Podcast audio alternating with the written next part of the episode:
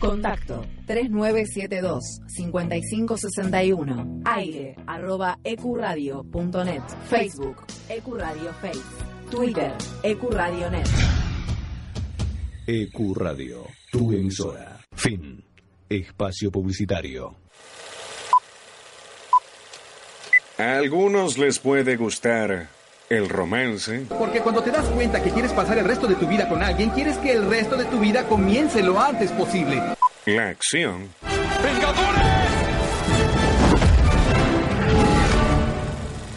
Unidos. el suspenso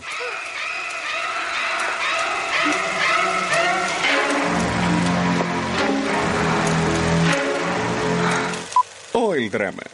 Esta parte de mi vida. Esta pequeña parte. Se llama felicidad. Pero solo unos pocos se quedan hasta el final.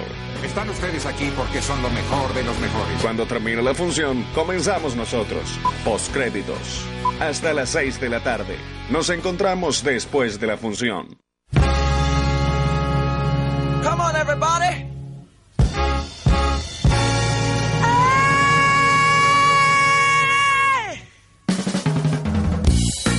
Mientras la ciudad se prende fuego en este 25 de enero en Buenos Aires, te doy la bienvenida a Post Créditos en la tarde de EQ Radio. Es un placer, como siempre, saludarte. Mi nombre es Jonathan Carretero y te digo que hasta las 6 de la tarde vamos a estar hablando de muchas, muchas, muchísimas ñoñadas con toda la buena onda que creo que se nos caracteriza por lo general y esperemos que estemos aleg- alegrando un poquito el sábado o cualquier momento en la semana donde nos estés escuchando.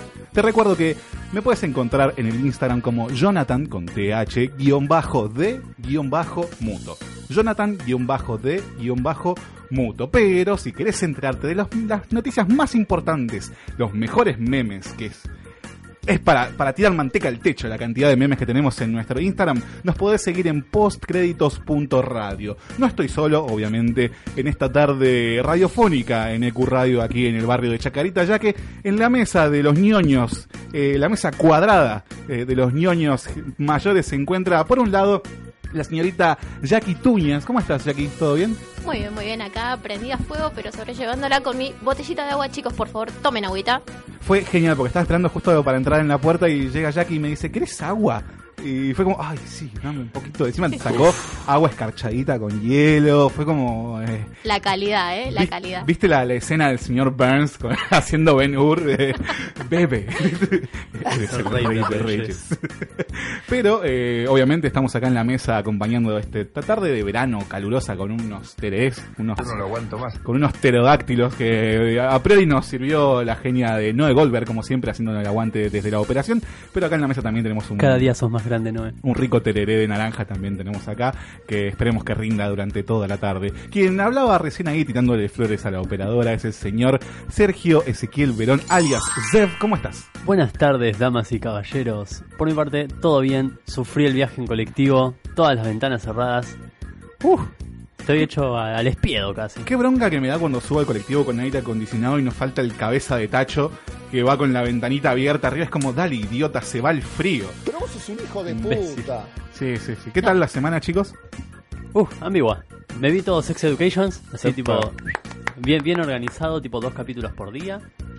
Eh, bueno, buena, buena mierda, ¿eh? ¿Viste? Sí, Es- sí. es Or- organicé todo para poder ver Sex Education en orden. Ah, bien ahí, bien ahí. Y sí, sí, se te ibas a ser muy fair, tipo, si lo veías desde el capítulo 11 no ibas a entender nada. Un saludo a nuestra sí. querida Fernanda Romero que se encuentra en la costa, eh, gente que ya se está rajando. Disfruta por nosotros, Fer. Eh, Es, una, es un lindo momento del verano, ya que está el recambio, cambia el mes, cambia la gente, que cambian, digamos, esas fotos desubicadas de culos en Instagram, como que eh, ya no vas a ver lo mismo.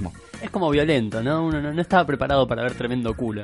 No, hay tremendos y no tantos, por lo general igual a mí me molestan, pero qué sé yo. No, no, yo, yo he dejado, aunque no, soy, yo soy muy pajero. Eh, Eso es una realidad.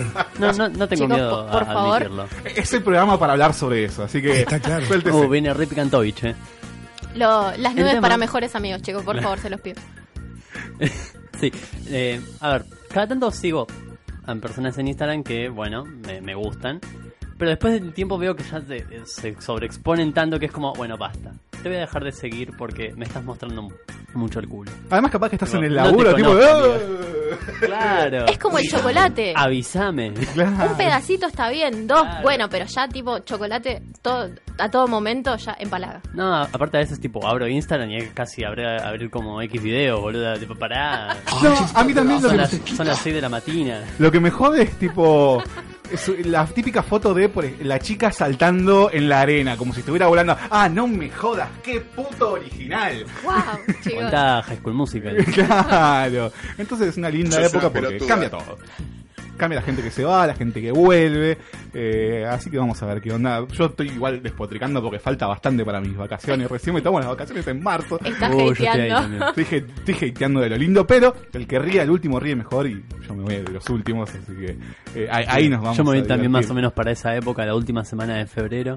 ¿Te vas a algún lado? Me voy a Córdoba. Qué bien. Córdoba, Oh, sí, sí, hermoso. A un pueblito hermoso, voy a, unas a una cabaña. Ah, tipo, ahí, tipo, billetera. Eh, amigos, pareja, solo. Eh, no, no, en pareja y con mi nena. Qué bien. Sí, hermoso. estoy, estoy ansiando esa época. Encima le decía, no, yo no me voy de vacaciones desde hace cuatro años. Vos fíjate casualmente que hubo estos Oh. últimos cuatro años. ¿Qué habrá pasado, Johnny, en ¿Qué esa época? pasar? En cuatro años no nos podemos ir de vacaciones. Qué loco, ¿no? Sí, la- las casualidades de la vida. Como un vórtice de tiempo. ¿no? Es como que yo en año bisiesto me voy de, de vacaciones. ¡Porque sos pobre! Como siempre, la tarde de post créditos está auspiciada por el Chavo del 8. En este momento, en Canal 9 están pasando un señor capitulazo. Si no está en mi top 5 de mejores capítulos del Chavo, pegan el palo. Es el capítulo de Los churros de Don Ramón, eh, en donde se forma esta sociedad entre Doña Florinda y Don Ramón para vender churros afuera de la vecindad. No, de ese tipo. Ojo, sería una muy buena contextualización para el Chavo 2020. Tipo, Me encantaría. Los churros de Don Ramón. Y lo ves a Don Ramón pegando faso ahí afuera. Hola, ¿tenés churros de lechuga? Claro. Y justo estamos en la escena donde Don Ramón Con quiere ir al baño y le quiere le quiere dejar el puesto a cargo del chavo por un peso y a continuación va a pasar la clásica escena donde el chavo se compra todos los churros por un peso porque digamos que se los vende a sí mismos Lo amo. y tiene un gran final donde él reconoce que tiene la culpa y doña Florinda lo perdona. Uno de los mejores momentos, tal vez más emotivos de esta serie. Pero del chavo no se trata este programa, lamentablemente. Por ahora. Estoy muy convencido que podés bancar dos horas hablando del chavo. Eh, olvídate, sí. olvídate, sí, sí, sí. Qué, qué linda serie. Que un día, un día me tengo que explayar cinco horas, no de como siempre me va a estar haciendo la gamba ahí. Pero bueno, esperemos que, espero que estés en alguna pileta o debajo de algún aire acondicionado escuchando el programa. Prepárate, porque en este momento ya llegan las noticias a post créditos.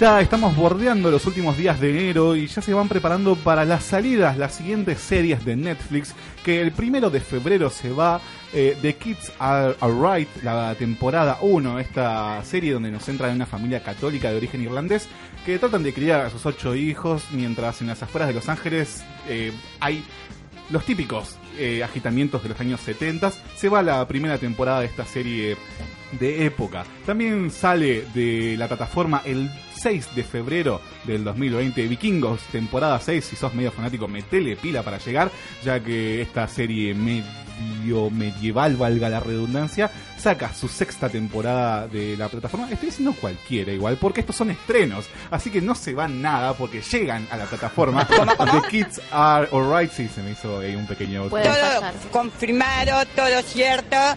las cartas sobre la... No, la mesa sobre las cartas. Uy, uy, uy. Sí, sí, así que llegan a la plataforma de Kids Are Alright y la sexta temporada de Vikingos.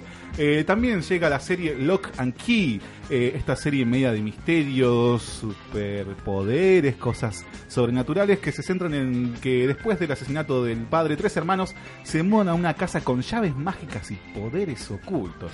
Adaptación de los cómics de Joe Hill, que todos recordemos que es el hijo de Stephen King, y Gabriel Rodríguez. El trailer me gustó, eh. Parecía Tiene que tener unos efectos bastante loquitos. Pinta, tiene pinta, pinta. tiene pinta, así que si les gusta tal vez la podríamos tratar en algún programa. Van Helsing temporada 4 llega el 8 de febrero del 2020 para todos aquellos que vayan siguiendo. Yo ni siquiera sabía que había una serie de Van Helsing. Malo. el Van final Helsing elegió Jackman o no es nadie. Claro, el Estaba por decir lo mismo. El final del paraíso, temporada 1, llega el 10 de febrero.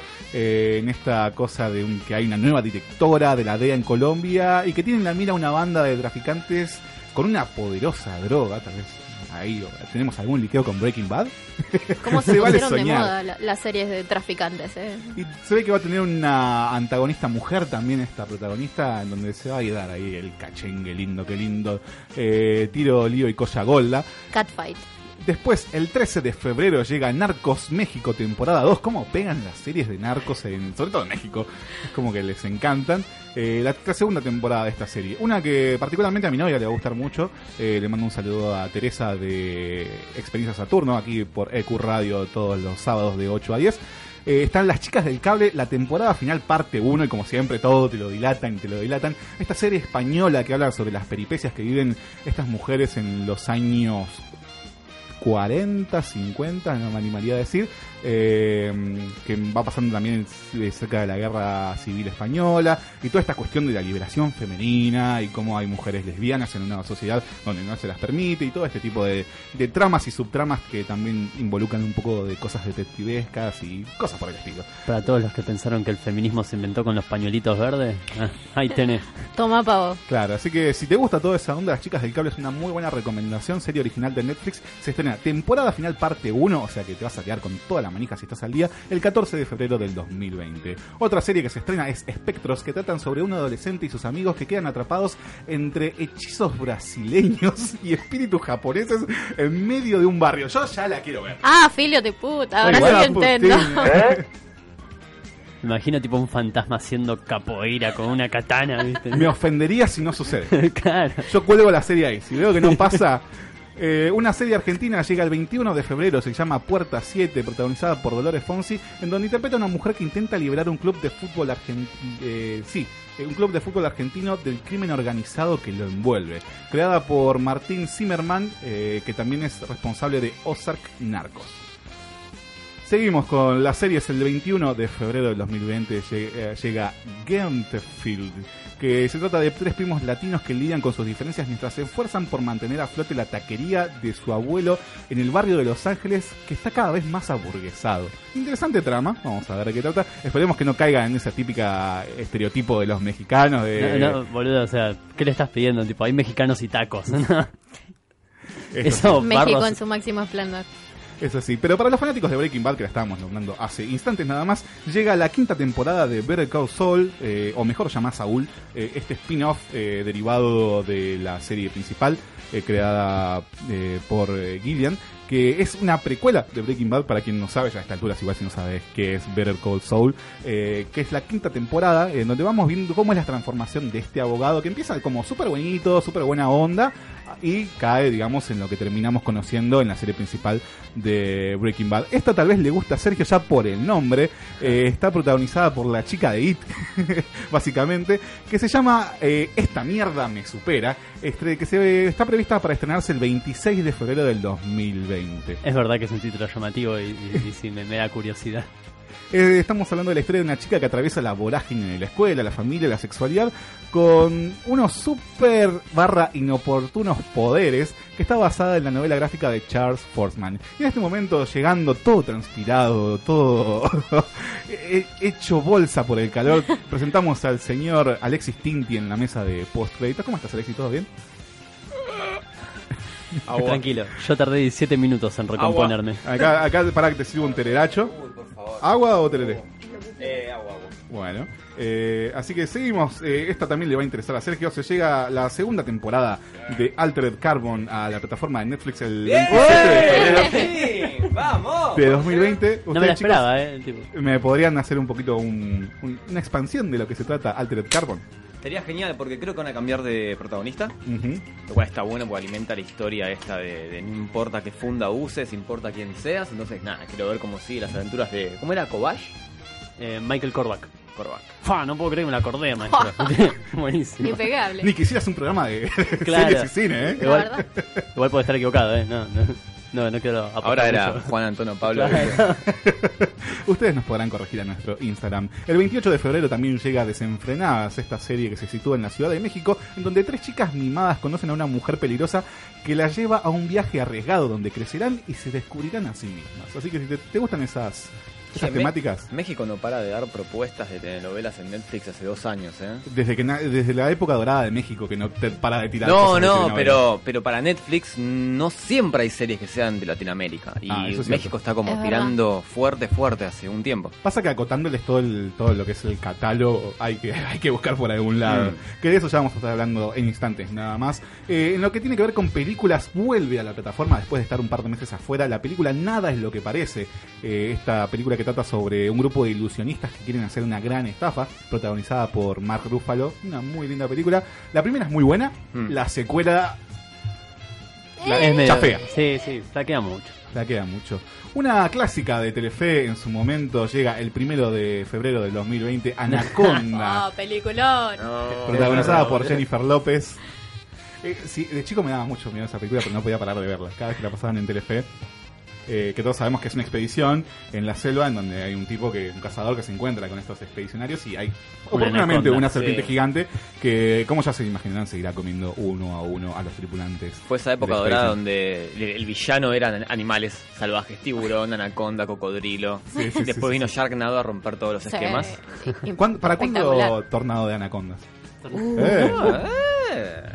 Seguimos avivando giles. desde el Netflix, cómprenos las ideas, por Ya, favor. sci-fi O Disney, se ¿por lo qué va a no robar. Disney? Eh, Anaconda tiene prevista estrenarse el primero de febrero del 2020. Que se estrena también el primero de febrero del 2020. La película que eh, hizo popular la palabra patrañas en el internet. Se Patrañas. estrena ¿Cómo perder a un hombre en 10 días? Esta comedia romántica, podríamos decirle. En de- teoría lo es. de este esta típica clásica eh, historia de amor súper tóxica pero que Uf. en los 90 barra 2000 súper garpaba y súper daba re bien ahí eh, protagonizada por Matthew McConaughey eh, y con la chica esta que no me acuerdo su nombre tampoco me voy a buscar gastar en googlearlo ahora pero que hizo eh, famosa la palabra patrañas Patrañas. el primero de febrero del 2020 Sale igual, está para sí posta que sí Amo hacer i- imitaciones, te lo juro. Eh, se estrena algo también para la señora de la casa, para la chica, ¿por qué no también para los muchachos? Magic Mike XXL. Tal vez Magic Mike se dedicó a comer panchos y hamburguesas, por eso el título. Pero por lo que veo acá en la imagen, no, está, está como súper roto. Channing Tatum. Ese es Gambito. No, boludo. El Gambito. No lo va a hacer, ya está. Esa película se viene rumoreando desde el 2012 que están en producción y nunca se hace. Mamadísimo Gambito. Eh, ¿Cómo se llama el chabón ese que estás apuntando? Eh, no tengo ni idea, pero es el, el que está en Joven Met Your Mother. Sí, sí, Eh, que hace de, de eh, chabón es súper bueno. Thompson. eh. Sí, también. Eh, ahora tampoco Spider-Man. recuerdo el nombre. Ah. Eh, que también no iba a ser. Va a ser eh, Deathstroke. Sí, eso, no iba a ser Destro que en la Liga de la Justicia. Eh, Cuando nos acordemos el nombre lo vamos a decir. tiene un nombre italiano. Para, ahí lo voy a buscar porque. Pues estamos en el ya te 2020 y digo. tenemos internet. Sí, sí, sí, sí, sí, sí. Déjame un Porque segundo. podemos. Porque podemos. Deathstroke, ya te digo. En breve continuaremos con la programación de habitual. la Justicia actor. Eh, ah, me aparecieron 84.000 chabones. Menos ese. El único que importa es Mano. Eh, Joe Manganiello, ahí está. ¿Quién te ¿Quién conoce, Joe Tribbiani? No, pará, fue Flash Thompson en la trilogía de Raimi. Eh, estuvo Es Flash Thompson. El de- Oh, me chupa la pi. Mira, Se le multa con un crédito por violar el estatuto de moralidad verbal. Pero porque te extrañaban. Que, que ha acuñado la gran frase imbécil, te crees muy gracioso. Eh, imbécil, ¿te crees muy inevitable? eh, gran meme, gran meme. que también hizo del amigo de Marshall eh, en How I Met Your Mother. Grandes capítulos donde aparece el chabón. sí. Eh, pero bueno, seguimos con los estrenos de Netflix. Uno que particularmente seguramente le va a gustar a mi viejo. El A mi primero de febrero también. del 2020 se estrena Flash Dance, esta clásica película de baile que... ¿En serio? ¿Quién no ha visto en, el- en la televisión por aire hoy por hoy? Una serie, una película también que se llama Letra y Música, realmente no la conozco, se estrena el primero de febrero de 2020, que se trata de una eh, ex estrella del pop que se esfuerza por escribir una canción que podría impulsar su regreso. Y necesita que una mujer con un don para las letras lo guíe. Vamos a ver qué onda. Ah, sí, ya sé cuál es. Una mierda de película. Pero vos decís lo mismo de todas. Una Eh, porquería. No, no, pero esta es mala de verdad. Eh, Esa película, como la otra, la de Patrañas, Sí. Que de relaciones medio ambiguas, que medio tóxico, medio no está bueno lo que está pasando. Los reto a encontrar una película que venga de los 2000 para abajo que no sea tóxica. ¿Eh? Los reto, ¿eh? Challenge accepted. Eh, sueño de libertad. Venga, No la vi. No la vi, no cuenta mi top. Eso fue rápido.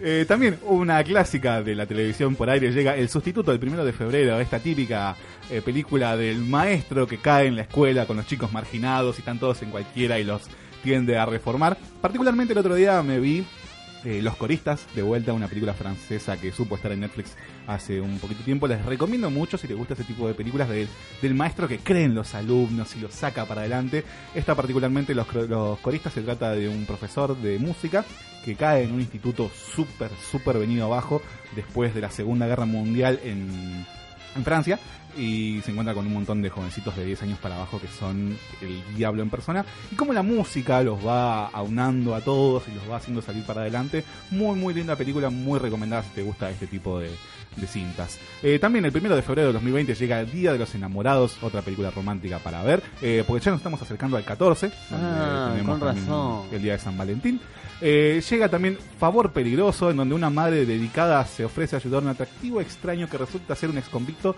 que termina viviendo una espantosa pesadilla. Favor peligroso y empieza la descripción con un atractivo extraño. Sí, no, sí. Si ya hablamos de cosas tóxicas. Para el 14 de febrero. Una que me va a encantar volver a ver dentro de la plataforma es La La Land, una historia de amor, como le pusieron acá, el primero de febrero del 2020. El clásico musical que ha sabido ganarse muchos premios Oscars hace un par de ediciones nomás. Eh, quería decir que estoy indignada con el final. Me encantó La La Land, pero Ah. el final, la verdad. Eh, pasa que eh, para mí es una reversión Era de que no tiene por qué terminar bien. Claro. Era súper necesario para romper con el cliché, pero bueno. Sí, igual. no, igual trae, trae muchos debates en cuanto a las personas de, de que querían ver que termine de la forma clásica y los que estamos contentos con el que no termina así. Claro, Eh, sí. Está bueno que invite también a ese debate de qué era lo que queríamos ver y Si no qué te- es lo que deberíamos Si no te gusta esta peli, no veas 5 centímetros por segundo, la película japonesa de Makoto Shinkai, porque también tiene un final muy así de la relación que terminó, pero la vida es así. Cosa que me encantan ese tipo de finales porque no Sí, ya sí. estamos hartos de la pareja que el chabón la corre hasta el aeropuerto y te perdono todo. Ya sé que le pegaste a mi mamá y le metiste a mi hermanito en las drogas. Ya sé que pateaste a mi perro, pero... Claro, pero viniste y, me- y viniste a buscarme al aeropuerto. Te quiero mucho. para mí. Eh, eh, basta de ese amor tóxico. Cuando no funciona, no funciona. El 3 de febrero del 2020 llega Sordo, una película protagonizada por Rick de The Walking Dead. no voy a decir mucho más que eso. Ya el tráiler se ve, va, la imagen de preview se ve bastante bélica. Directo a DVD esto, ¿no? Sí, no olvídate. Eh, Este protagonista de Walking Dead tampoco busques un rango dramático. Es como, no, no. Llega una pseudocomedia, parece el 5 de febrero, la boda de la abuela. Y acá empiezo a meterle un poquito de pata porque si no, no llegamos. La chica que amaba los caballos, 7 de febrero. Uy, what? ¿Qué pasó ahí? The Coldest Game, eh, el 8 de febrero. Después, a todos los chicos, postdata, todavía te quiero. Escrolea, Johnny. Llega el 12 de febrero. Eterno Resplandor de una mente sin recuerdo, clasicazo protagonizado con, por Jim Carrey. El 14 de febrero, eh, La Cosa de Otro Mundo, 14 de febrero también llega. Eh, muy lindo, muy lindo clásico de John Carpenter para ver. La Cosa también, eh, el 14 de febrero llega, están tirando más para el lado del terror. Violet and Finch, el 28 de febrero, ya estamos llegando al final del mes. La Trinchera Infinita, el 28 de febrero. Y después tenemos varios documentales como Tom Papa, You Are Doing Great. Eh, el farmacéutico, la miniserie, quien ma- mató a Malcolm X, Camino a Roma, Bebés. Ahí No, gracias. Está. Trata de dinosaurios. Claro. Eh, The Chef- hamburguesa, muchas The gracias. Chef Show, esta eh, serie barra documental protagonizado por John Favreau, en donde va recorriendo Estados Unidos acompañado de diferentes platillos de diferentes famosos. Muy recomendada, eh, se la sugiero. Llega el 19 de febrero del 2020. Pero hubo una bomba que explotó esta semana, ya que Netflix, en su cuestión de que se están yendo todos los estrenos de Disney, decidió jugárselo por los japoneses. Sí, eh, febrero es un mes muy especial para los amantes de Estudio Ghibli porque van a subir y escuchan ni más ni menos que 21 películas. ¿De una? No. ¿Cómo? Van a subirlo en tres tandas. No, más preguntas. ¡Vivo! ¡Vivo! Eh, 21 películas eh, en tres tandas. El primero de febrero, el primero de marzo y el primero de abril. La primera tanda eh, consta de El Castillo en el Cielo, Eh, película. Son todas películas encima, no voy a decir, no voy a, Sí, no, eso te no voy a decir lo mismo de todas. Mi querido vecino Totoro, Película. la, la amo. Eh, Only Yesterday o Recuerdos del Ayer. Kiki, entregas a domicilio o delivery service. Sí. Eh, Porco Rosso. Esa me la debo todavía. Yo también todavía no la ¿Sabes vi. que no me vi ninguna Estudio Ninguna, hermano. Ah, Cero, son, ninguna. son una basura. Chicos, por favor, que viven en un Me- raviol. menos Vengadores y más Ghibli, muchachos. No. No. Sí. Oh, sí. Después, Ocean Waves, se oye el mar o puedo escuchar el mar. Eh, Tales from the Earth Sea, cuentos de Terramar. Y ya ahí ya pasamos al primero de marzo. De las que acabas de nombrar, ¿cuál sería la mejor de todas? Eh, es mi vecino Totoro. Sí. Sin, du- sin lugar a dudas. Hasta que Me no- lo por- esperaba, me lo esperaba. Hasta No, Canal sí, Encuentro sí. la pasó, o sea... Hermoso. Tremendo comedión. no seas Un basura. plot twist tremendo. Al final el malo era Freezer, boludo. No, no debe venir. El asesino era el mayordomo. Si te gustan los vecinos, si te gustan los Totoros, mi vecino Totoro es para vos. O sea, le gustó hasta a mi mamá. O sea, eh, Es una, es una muy linda película. es hermosa. Bueno, para el primero de marzo nos esperan La Princesa Mononoke, Clásico. Mis vecinos Los Llamada, eh, Náusica del Valle del Viento, El viaje de Chihiro. Esa es como la clásica clásica, ¿no? Sí. Esa es como Es como la la Vengadores de Ghibli. la Vengadora Ghibli, tal ok. Eh, ganó un Oscar a Mejor Animación. O sea. Mi pareja me, ya me puso un arma en la cabeza, tipo, este fin de semana vemos el viaje de Chihiro. Me hicieron lo mismo el, el año pasado. Fue como, Claro. ok, ok. Es muy Aparte necesario, chicos. aparte Déjense llevar. Banco esas parejas, igual. sí, tal cual. No, pero igual mi planteo fue como, negra, ¿podemos esperar a febrero? Tipo, va a estar en Netflix. Claro. No, no, la tenemos que ver ya. Pero negra, o sea, esperaste un año. Faltan y ahora que tenemos días, un medio seis. accesible, el que está con buena calidad, ¿crees que lo vea hoy? O sea, Sí. vos, vos dimensiona, a mí mi pareja el otro día me obligó, entre comillas, a ver una película de Pierce Brosnan. O sea, date una idea. La, No, Uf. ¿Entendés? Bueno, ok, ok, sí. Más tranquilo lo nuestro. Después tenemos The Cat Returns, eh, El regreso del gato, o Haru en el reino de los gatos, Arayeti eh, y El cuento de la princesa Kaguya. Esa es de las últimas que salió, Sí. que sacó Ghibli, que tiene una animación bastante experimental y que le ha valido bastantes premios a lo largo de los festivales del mundo. Y ya para cerrar, para el primero de abril eh, tenemos a Pompoco o La guerra de los mapaches, ya el nombre me compró. Esa la vi, igual tenía 15 años y era medio boludo, me aburrió y la colgué. Uf. Bueno, hay que retomar. Sí, Después, sí, sí. Susurros del Corazón, El Castillo Vagabundo, Poño, La Colina de las Amapolas, Se Levanta el Viento y El Recuerdo de Marnie. Me redebo Ponio, así que la re voy a ver, tengo muchas ganas de verla. Sí, Poño es muy bonita. Esos son los estrenos Esos en tres tandas sí. que vamos a tener en Netflix de parte de Ghibli, que ha sonado mucho también la gran ausente que es la tumba de las luciérnagas, no se sabe si en algún momento Ah, se incorporará, sí, dentro de la factoría de Ghibli. Tampoco un la vi. peliculón bélico. Pero, ¿sabes lo del póster? Sí. Yo no, no, quiero, no quiero llorar, así que no la vi. No, Todavía. véanla, eh, les juro que van a llorar. O sea, si Jojo Rabbit te hizo mierda, Ok. la tumba de las luciérnagas te escupen un tacho de basura. O sea, lloré con el capítulo anterior de Boku no Hiro y no voy a llorar con la tumba de las luciérnagas. Oh, no, Acabo no de estoy salir el día, así que por no favor. Oh, No, Me voy a deshidratar. Ah, Estoy seguro que alguien muere. Porque quedaron como todos hechos bastante, bastante papita. Pero no quiero saber quién muere. No te encariñes con Mirio, te ves nomás con- no muere. Miro, Miro no muere. ¿Y si se muere? Prendo Forest, no. mentira. Otra vez no. Cortamos la ella. 9 de julio. No, de nuevo decía. No Bueno, hablemos de prender fuego de estudios, que ya tenemos un Macron atrás bastante oscuro. Pues llega a morir Mirio y creo que el mundo se prende llamas Sí, porque es un personaje que hay Ah, que, hay que mundo protegerlo oscuro. por más que sea ficticio. sí, totalmente. es, un- es lo mejor que me pasó en el me cae 2020. mejor Tesoro que, todo. Que todo el elenco de Boku no Hero me, es Mirio. Claro, si fuera la serie de Mirio solo, en el planeta Tierra solo. yo veo el spin-off. Sí, olvídate. Hashtag un sol para Mirio. Le Le Million, qué gran personaje. Y seguimos con las noticias de la mano del señor Zev Verón. Bueno, tengo noticias en lo que es relacionado a Marvel y series. Se va a estrenar lo que... Están trabajando en lo que es la serie de Modok, uno de los grandes villanos de Marvel, uno un villano que está siempre presente por debajo, al ser el líder de una empresa que se encarga de hacer tecnología para villanos. A mí siempre me hace acordar al malo de las tortugas ninja. Es que es un villano bastante raro. Al- algunos, los que estarán medio metidos en el mundo de, de series y demás de estas mierdas, eh, lo reconocerán por ser una cabeza gigante que flota. Ay, no, van a hacer un. de este chabón. Sí. Sí, es ¿Cómo? un chaboncito bast- ¿Cómo? Bueno, va a ser una serie en stop motion. Sí. Onda, la productora que se va a encargar de eso va a ser la, la productora que hace Robot Chicken. El- ¿Qué? Sí, sí, es feo, es feo. Ah, es literalmente bellísimo. una cabeza encanta. que flota. Buscate Crank de Tortugas Ninja y vas Sí, a ver que es muy parecido. Voy a tener sueños románticos con, con esa cabeza flotante. Pero bueno, va a ser una serie en stop motion y va a ser producida por los creadores de Pollo Robot. Ok. Amo el stop Se va a motion. estrenar por Hulu. Ah, por Después, Hulu. en otras noticias, denme un segundo, pues estoy tratando de elegir la que más me gusta.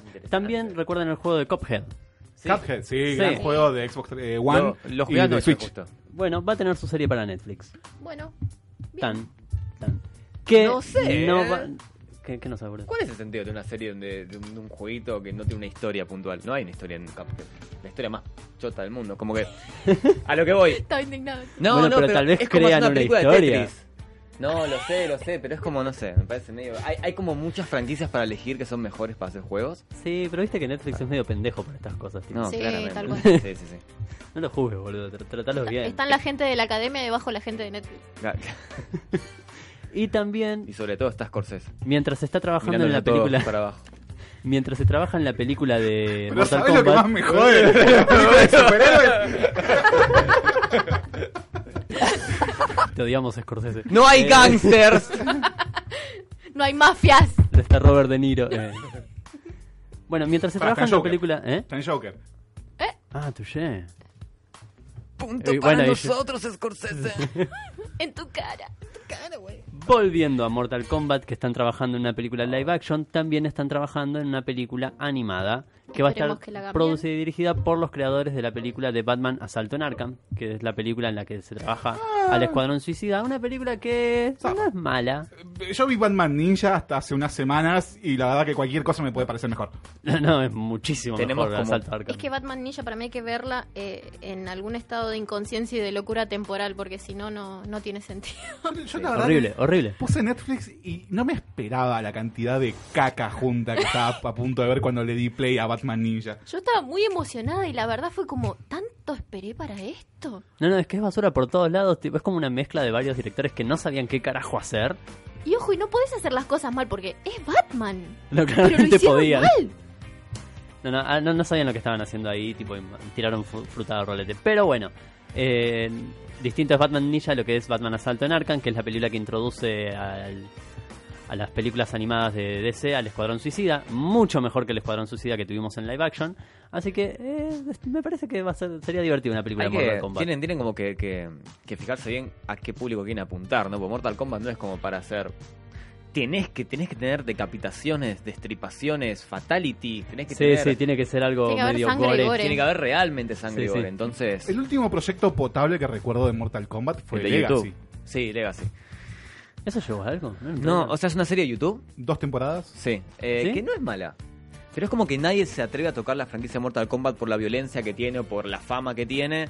Y tenemos cosas más violentas. Y además después lo agarra a NetherRealm en los videojuegos y hace Sí. lo que quiere. Bueno, hace claro. botas gigantes. Pero Nadie se. NetherRealm hace como la- las mejores películas dentro de juegos que puedes encontrar de Mortal Kombat. Lejos. El Mortal Kombat 9, el 10 y el 11 tiene una historia que es como... Ah, Buenísima. mira. Tienen todo un canon ahora. Un universo hermoso. Que no me gusta cuando pasan esas cosas después Mm. de tanto tiempo que te dan una historia sólida. Sí, sí, sí. eso, sí, sí. eso me gusta, eso está bueno.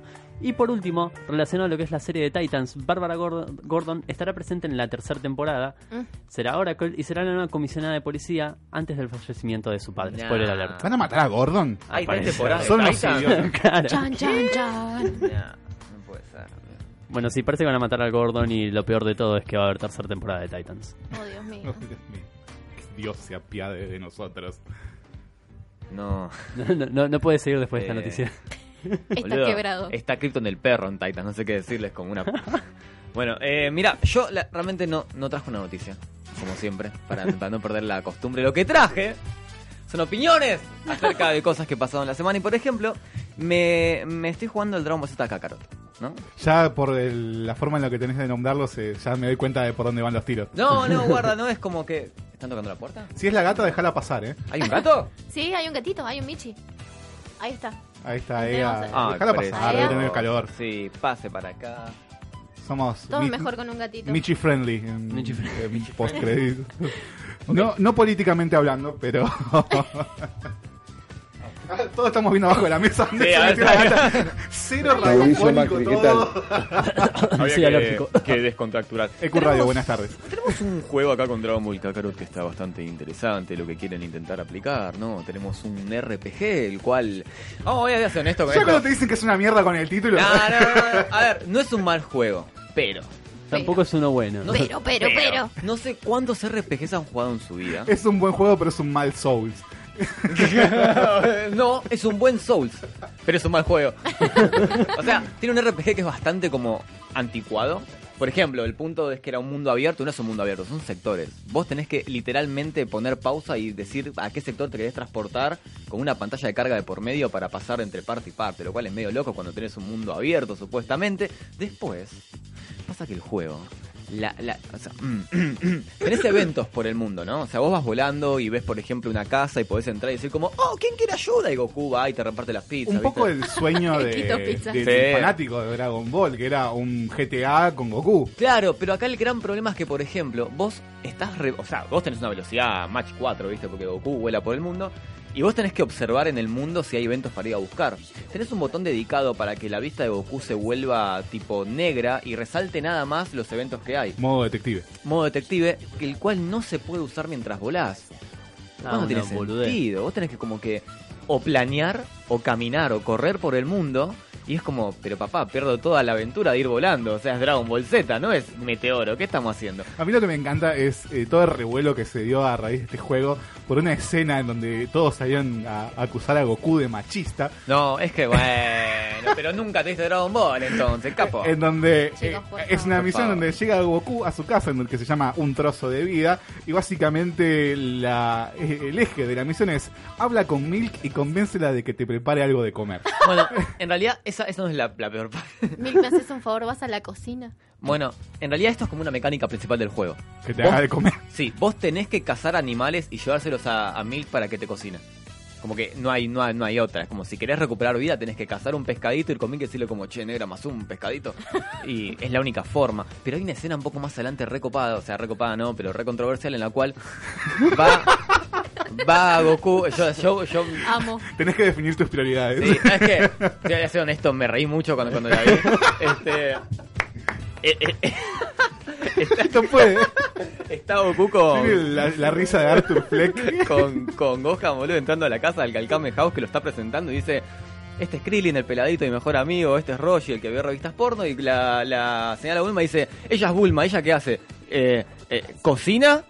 Y tiene un laboratorio. Y esa es toda la descripción que tenés de Bulma. Como uno de los personajes más principales de Dragon Ball Z. La que dio un puntapié a la historia. Si no existiera Bulma, no existe Dragon Ball. No. Hermoso. Ah, bueno, pero es un juego raro. Eh, a nivel combate está bueno, es un juego divertido, es complicado, es realmente complicado. Por ejemplo, la misión principal que es la de Raditz, la primera, Raditz se lleva unos 4 o 3 niveles y se vuelve duro de pelearla si no te fuiste a levelear por el mundo abierto antes. Ah, pero te, hay que grindear entonces. Hay que grindear un poco y está bueno, porque venimos de juegos de Dragon Ball donde todo era muy simple. El Dragon Ball Z Fighter Z, el modo historia lo puedes pasar dormido mismo. Hay un video de un pibe de 10 años que está dándole al cuadrado y se gana la misión principal. Increíble. Hermoso. Igual, Increíble. yo creo que hay que dejar de robar un poquito con los juegos de Dragon Ball. Jamás Me parece innecesario. Kakarot. Creo que hay que hacerlos interesantes. No, bueno, yo pensé lo mismo, pero Kakarot está bueno porque siento un precedente a cambiar la fórmula que tiene Dragon Ball, que es siempre la misma mierda, que es eh, capítulo pelea, capítulo pelea. Acá al menos hay una mecánica diferente para llegar entre pelea y pelea. Por lo que me contás, me parece que es insuficiente. Y Mm. Dragon Ball llegó a su perfección jugabilística con Tenkaichi Budokai 2. Y es Ah, un- es, un hecho científico. No, No, no, eso, eso es patrañas, es un gran juego. Patrañas. Es patrañas, es un gran juego, pero pensar que se llevó un tipo de perfección en un juego es sacarte espacio para que sigas perfeccionando un juego. Pasa que todos los que salieron después son copias de Budokai. No, pero hay unos muy buenos. El Dragon Ball Z, el Fighter Z es, es- no es No, igual a es- nada. Ese te, lo, ese te doy la Y derecha bueno. porque, pero porque innovó, pues estamos de vuelta en la, mi- la misma vista. Pero no hay, no hay ningún tipo de juego como el Kakarot en el historial de Dragon Ball Z. El único parecido es el Budokai 3, que Sí. podés volar por arriba, pero no podés bajar, no podés interactuar, no hay... Hay sistemas y mecánicas de RPG que están buenas. Puedes crear una campaña con equipos, podés... Depende de quién está en tu, en tu grupo, tus stats se elevan o no. Hay como una cierta profundidad de mecánicas. Yo todavía voy como 5 horas jugando. Sí, igual tampoco voy a opinar mucho porque no lo jugué. Tipo, Claro, estoy diciendo a, a priori lo que, lo que me parece. La semana que viene les comento si lo tiré a la mierda como el Death Stranding. Para que el otro día dijiste, eh, está re bueno al final. Está, es- está, se- ¿Eh? Es el juego con historia más interesante que el que jugué en todo el 2019, pero la verdad que es, es, un, es un- cortarse las venas es más divertido que, la- que el gameplay del Death Stranding. Ok. Gracias. eso, eso es todo, chicos. Bien, y esta es una noticia un poquito viejita, pero como la semana pasada no tuvimos tiempo porque estuvimos haciendo Por favor, que sea la de Pepper. todo todo lo sí. Me- me- me Estuvimos sacaste muy a full con todo lo de los No la dije yo para que la digas vos. Este, bueno, eh, como estuvimos haciendo nuestro vaticinio de los nominados y los ganadores al Oscar, no tuvimos tiempo de, de agarrar noticias. Así que les comento que Gwyneth Paltrow sacó una fragancia y que Oh. según su descripción para el diario New York Post, dijo, esto huele como mi vagina. O sea, aroma a pepper.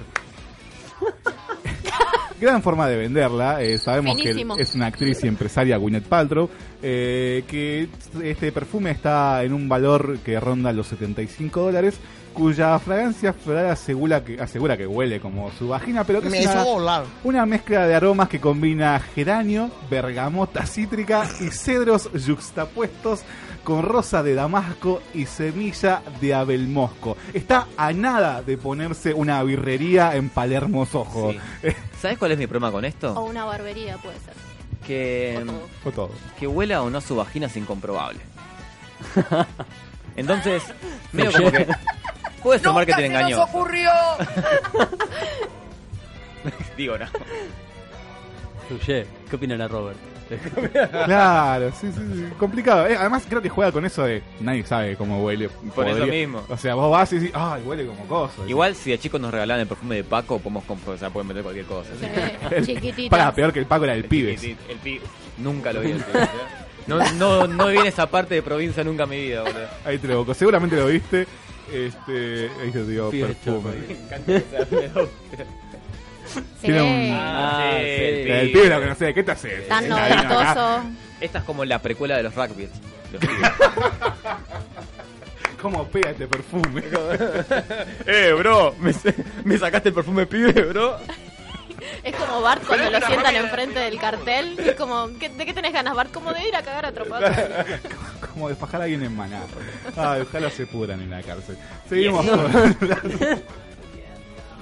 ¿Qué falta? ¡Ah, demonios! Bueno, Capitalismo ha ganado otra vez. Continuando con esta sección de noticias bastante desordenada, se agotaron las velas con aroma a la vagina de Gwyneth Paltrow. Lo que demuestra que en este mundo, si alguien es pobre, es pobre porque quiere. Tal cual. O sea, si pueden vender agua de bañera, de cosplayer, pueden vender cualquier cosa. ¿Cómo, cómo se, cómo se llama esta fragancia? ¿Cómo, cómo la pido en, en- en el Pharmacity? Eh, ¿Cómo? Me, me das Quiero un- la... De, de- de nuevo perfume de pocha de Gwyneth. Eh, Hermoso. Ahí lo compro. Me gusta, me gusta. Inmejorable. de pocha de Gwyneth. Johnny trabajó en el marketing de, de esto para vender las velas, boludo. Consumen de la buena. De la buena vela. Literalmente, pero bueno, volvemos a las noticias del otro lado del mundo, para ser más específicos del lejano Japón. Volvemos con los nuestros queridos japoneses. Eh, para este querido 2020 tenemos varios estrenos de, de series y películas de anime.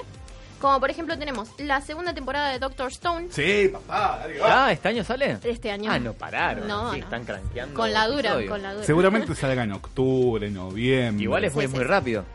Sí, pero por lo general cuando es así, está bueno que se tomen esa pausa porque recordemos que hasta hace un par de años los animes era, no, te- no, no- no esperaban, te Mm. No, metían un no, o relleno sea, asqueroso de 80 Horrible. capítulos. Que Innecesario. tengan temporada está excelente, pero hay muchos animes grosos que tardan más o menos un año o dos, o One Punch Man que tardó seis en sacar una temporada. ¿Esto afectará la animación de la serie? creo. No, no creo, es tiempo más de sobra para Sí. entregar un producto más que decente. Sí, no, quiero- no ah. creo que hagan como Nanatsu no Taisai con esa animación horrenda, Oh. nefasta. Seguimos con los estrenos. Después tenemos la segunda temporada de Love is War. Eh, no sabría decirte el nombre en japonés Love is Water. porque no la vi. Después tenemos eh, la temporada final de Attack on Titan o Shingeki no Kyojin. Uh, ¿Ya sale? Ya sale. ¿Cuándo? Ponemos todos ¿Fecha? hemos ¿Cuándo? como Eren. Por favor, todos como Eren. ¿Qué dijo? ¿Qué Nos dijo de Gabo? Todos hemos. Ah, escuché cómo se muere Eren y dije como Nani. No, no, no. Nos ponemos todos hemos como Eren. Yes.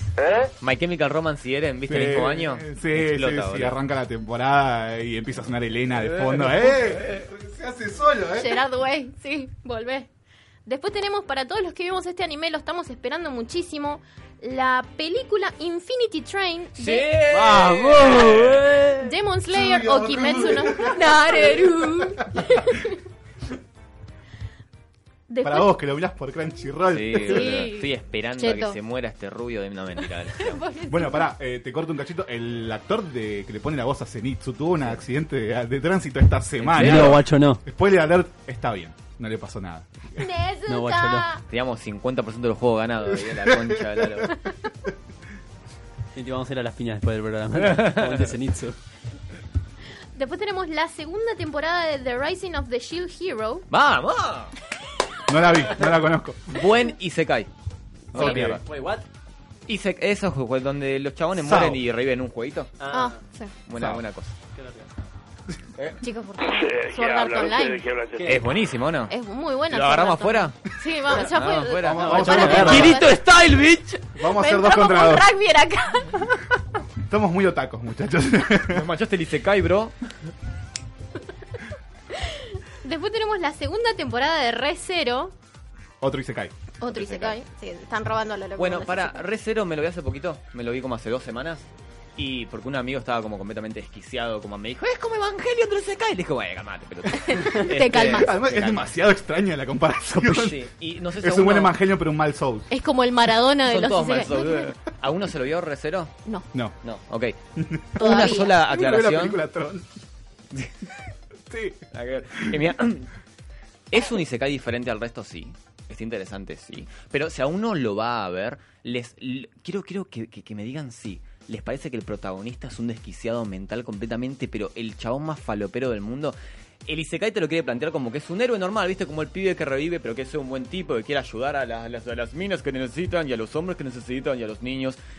Y llega como creo el capítulo 15 y 16 y te muestran que el flaco está está mal de la cabeza, como que es el tipo más egoísta, misógino, golpeador, todo mal. Y nunca te intentan redimirlo para el final. Y la serie termina como que el tipo, que es el peor del mundo, nos salvó a todos. Y vos te quedas como, "Hmm, what the fuck. Así que tiene como un gran problema moral para mí esa serie. Increíblemente, increíble. Y al que le guste la serie, al que le guste el protagonista, les- los, los, los animo a ir a terapia. Porque algo, no, fuera de joda, me, me, me puso mal el final, porque dije no puede ser. Es como ver a un villano ser pero completamente despreciable toda una temporada y que en el final todos lo, lo- lo aplaudan porque mató un dragón. ¿Entendés? Es como rarísimo, es como que es tan anticlimático, es muy muy loco, nada más eso. No me, no me, no me está agradando, pero lo voy a ver. Después tenemos eh, la segunda temporada de That Time I Got Reincarnated as a Slime. Ese es el mejor Isokai del mundo, ¿entendés? Esa es una joya. Es- ¿Cuánta- ese me, me título. sorprende cuánta porquería ves, chabón. No, es que, boludo, tengo Crunchyroll y estas Ah. cosas son como las que Hay que siempre en los- justificar. Sí, boludo, obviamente. Está siempre en, el- en- en los top 20 y ese como es cuando te ves la casa de excelente. papel porque pagaste Netflix. No, guarda, es una buena serie, La Pija. El Ah, diseño está de bueno. personajes está lindo, La eso Casa lo de tengo Papel. que. Ah, sí, bueno. Después tenemos la segunda temporada de The Promised Neverland. Sí. O Yakusoku no Mi Neverland. serie favorita del 2019. Muy recomendada por nuestra full. amiga Fer. Sé lo que se viene porque me leí el manga, porque es la única serie que me cebó tanto que dije, no, tengo que leer el manga antes de que termine la temporada. Ah, Y- pero Sergio se lee Kimetsu no Yaiba y es un hijo de puta. Porque Sí. está dibujada con los pies, boludo, por eso. Vos ves dibujos de, Yakusoku no Neverland y decís, ah, qué lindo laburo. Acá hay gente que sí dibujó, no, Kimetsu, que está todo hecho así nomás, parece Shin-Chan Puedes continuar. Fibra sensible. Después tenemos eh, la segunda temporada de Zombieland Saga. Que No me la vi, ¿eh? ya Eso sí no me la vi. es de zombies. Esto está recohibido. Te juro que no la toqué. Hay que dejar de robar con los zombies como por dos años, pero bueno. que sean cinco. La temporada 4 de Haikyuu, eh, este anime de volei, En volei, algún momento lo tendré que empezar, Haikyuu. dicen que está bueno. Habrá que darle una oportunidad. La película de Yuri on Ice. ¿Alguno vio Yuri on Ice, chicos? Sergio. ¿Sergio? Eh, me faltan dos capítulos.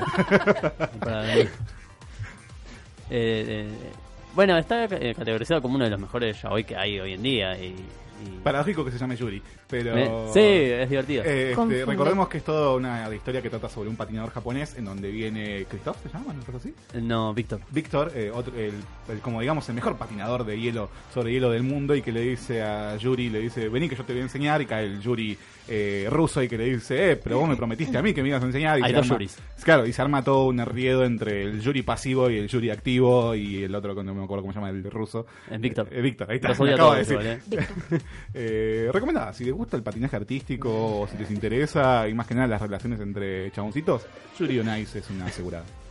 Después tenemos la segunda temporada de Yuru Camp, que no la ubico, la verdad. No, tampoco. La quinta temporada de Food Wars. o- Basta. Basura. Basta. Es basura. Basta fútbol. Dejen de robar. A mí Eh, me gusta. Es buena, Yo la, la- la pero... estoy al día, pero... Shokugeki no Soma, no me salió. Shokugeki no Soma. Yo estoy al día, pero es, es vergonzoso cómo se transformó esa serie. Arrancó muy bien. Sí. de robar, Fue- boludo.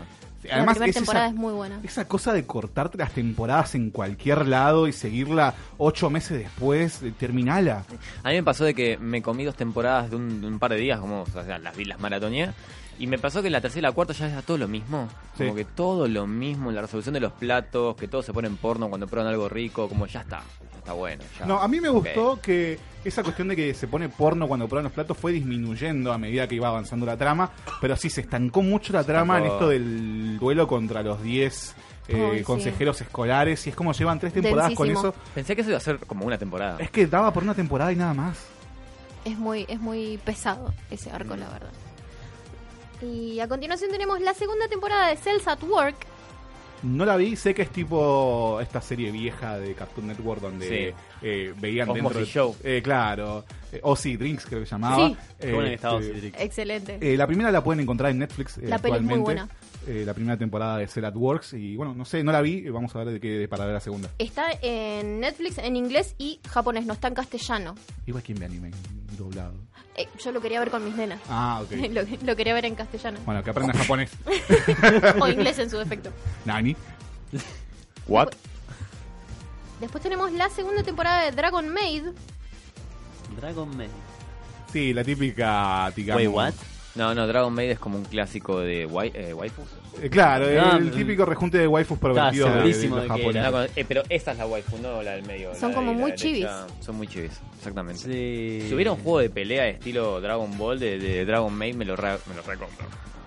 Yo diría que sería más estilo Dead or Alive, pero tú sabrás. También. Je- Jessica Nigri tiene un cosplay muy lindo de Dragon Maid. Ok. Dragon Maid Yu-Gi-Oh, perdón. No. ¿Mm? Jessica? Nigiri. Debe ser alguna carta. Sí. Ah, No, pasa que estamos buscando acá, googleando imágenes para este, ejemplificar. ok. ¿Qué sigue? Y bueno, para ir cerrando tengo los últimos dos grandes. Tenemos la película de Violet Evergarden. No vi la primera temporada. eh, es bastante loable que saquen la película después del acontecimiento terrible que tuvieron del incendio en el estudio. Y parece que le metieron fichas, así que vamos a ver qué onda. Es un lindo anime. Linda No lo vi. animación. No lo vi. Sé que Linda tiene una animación, pero que la historia capaz que la chafea un poquito. Medio lenta, Vamos a ver. pero linda animación. Sí, sí, muy bonito. Muy ¿Qué bonito. Y el último que yo lo estoy esperando mucho, eh, Goblin Slayer, Goblin's Crown, la película. Soca. De las la vi. cosas ¿La vieron Goblin Slayer? No, no. más decepcionantes que viene el Goblin año. ¿eh? Goblin Slayer. Arranca muy fuerte, arranca re zarpada. Tuvo la Terrible. primera, el primer capítulo que Terrible, dio mucha boludo. controversia, co- con- controversia con esa Ah, pseudo Nunca vieron violación. un hentai ustedes, ¿qué les pasa? Este, Pero claro, no, no, ¿No les gusta el hentai? No, está- no están hablando como, como que le está pasando algo bueno, es la mina que le está pasando, o sea, es algo malo, entonces... pero viste un hentai, boludo, son así, hacen todo básicamente así. eh. Pasa que la gente ve una teta en un anime y como, ah, No, obviamente.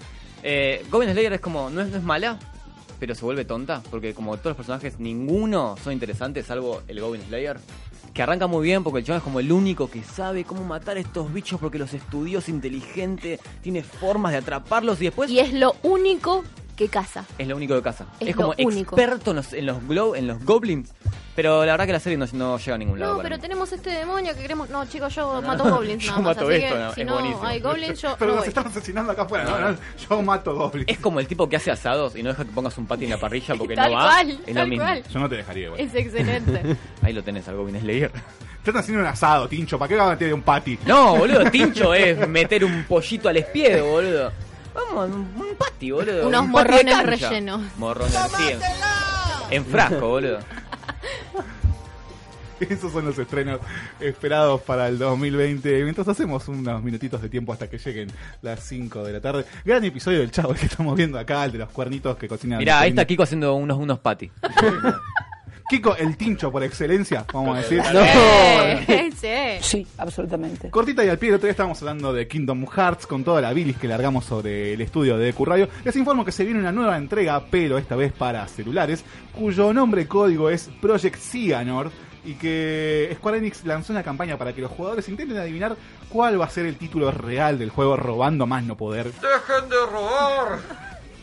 Eh, bueno, les recuerdo que va a ser gratuito para teléfonos. Se va a centrar en el villano antagonista eh, parcial de la serie que es Xehanort, porque tiene 84.000 villanos. Sí. eh, y que en la página oficial ya podés entrar a apostar cuál va a ser el nombre real del juego que va a salir y que tenés un intento por día. Eh, ok, hay que adivinar también qué punto y coma le van a poner. Como Claro, Kingdom Hearts el número número. 4, 3 Sí. cuartos, Pi 2. Kingdom Hearts 7, la caca llegó muy lejos. Ese sería mi. eh, The Revenge of Goofy. The no, Revenge of- claro, sí. Eh, The Rise of Donald. The Eh, Rise of Donald. eh, sí. Of Dolan. Sí, sí, re, re garbo. Ese es un buen nombre. He protect. He has a son.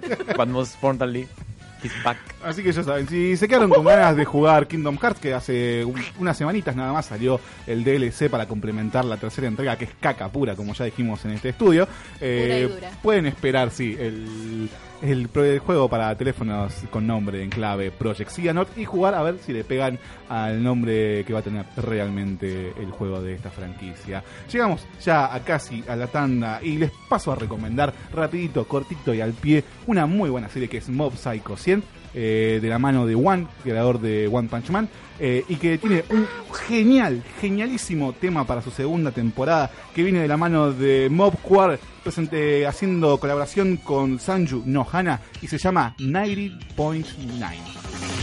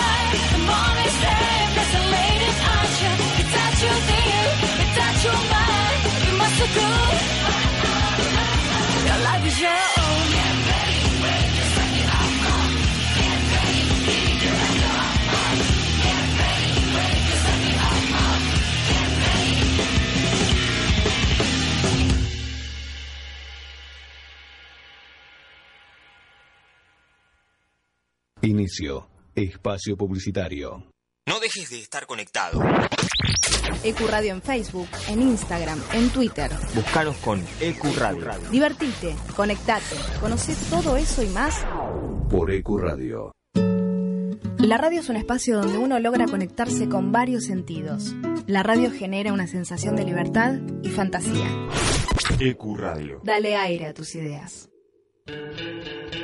Nadie cree en lo que oye. Para terminar la semana bien informado, Cada viernes de 21 a 22 horas. con las noticias más importantes, la información deportiva, Buena música y la agenda del fin de semana. Nadie cree en lo que oye. Viernes de 21 a 22 horas por Ecuradio. La música, el cine y el arte que nos transportan a otras dimensiones, paisajes y espacios. Con la conducción de Miki Martínez, El Niño Perpetuo, para el adulto en eterna espera. Por Ecuradio. ¿De qué se trata? Un programa para pensarse. ¿Vos no vas a pensar en mí? No, vos vas a pensar en vos. ¿Y en él quién piensa? Ah, no sé, en él que piense él, sé él. Me cago en tus viejos. Domingos de 7 a 9 de la noche. Por Ecuradio. Tu emisora. ahora también podés volver a escuchar los programas y los mejores podcasts en Spotify. Búscanos como Ecuradio y comenzá a seguir.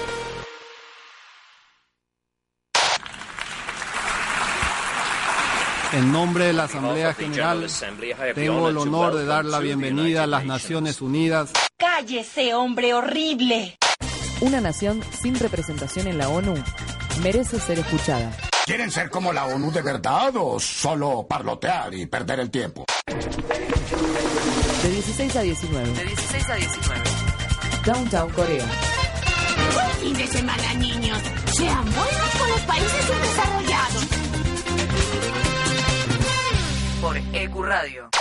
La promoción y difusión de las marcas es todo. Por eso, ofrecemos una amplia gama de ofertas para tu emprendimiento o pyme. Somos una radio con difusión nacional e internacional. Nosotros, junto con tu empresa, crecemos. Envíanos un mail a info.ecuradio.net con el asunto Pauta. Ecuradio, tu emisora. Experiencia Saturno. Atrévete a vivir un mundo nuevo. Sábados, de 20 a 22. Anímate a la Experiencia Saturno. Conectado a Ecuradio. Los sentidos de la música a flor de piel. Cada martes, de 22 a 0, con cada carta que jugamos, hacemos saltar la realidad, con la altura y el toque de humor ácido necesarios para contrarrestar los efectos nocivos por EQ Radio. Los martes de 22 a 0 horas. Escuchás Mato y Obligo por EQ Radio.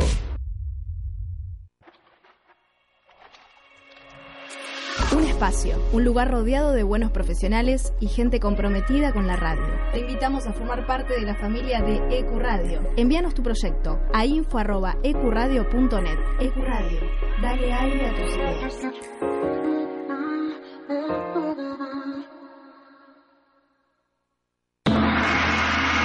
¿Qué pasó, papá? ¿Y qué hay para esta noche? Los jueves son más un Júpiter y mejores entre amigos. O panas. Los panas de Júpiter. Jueves de 18 a 20 horas.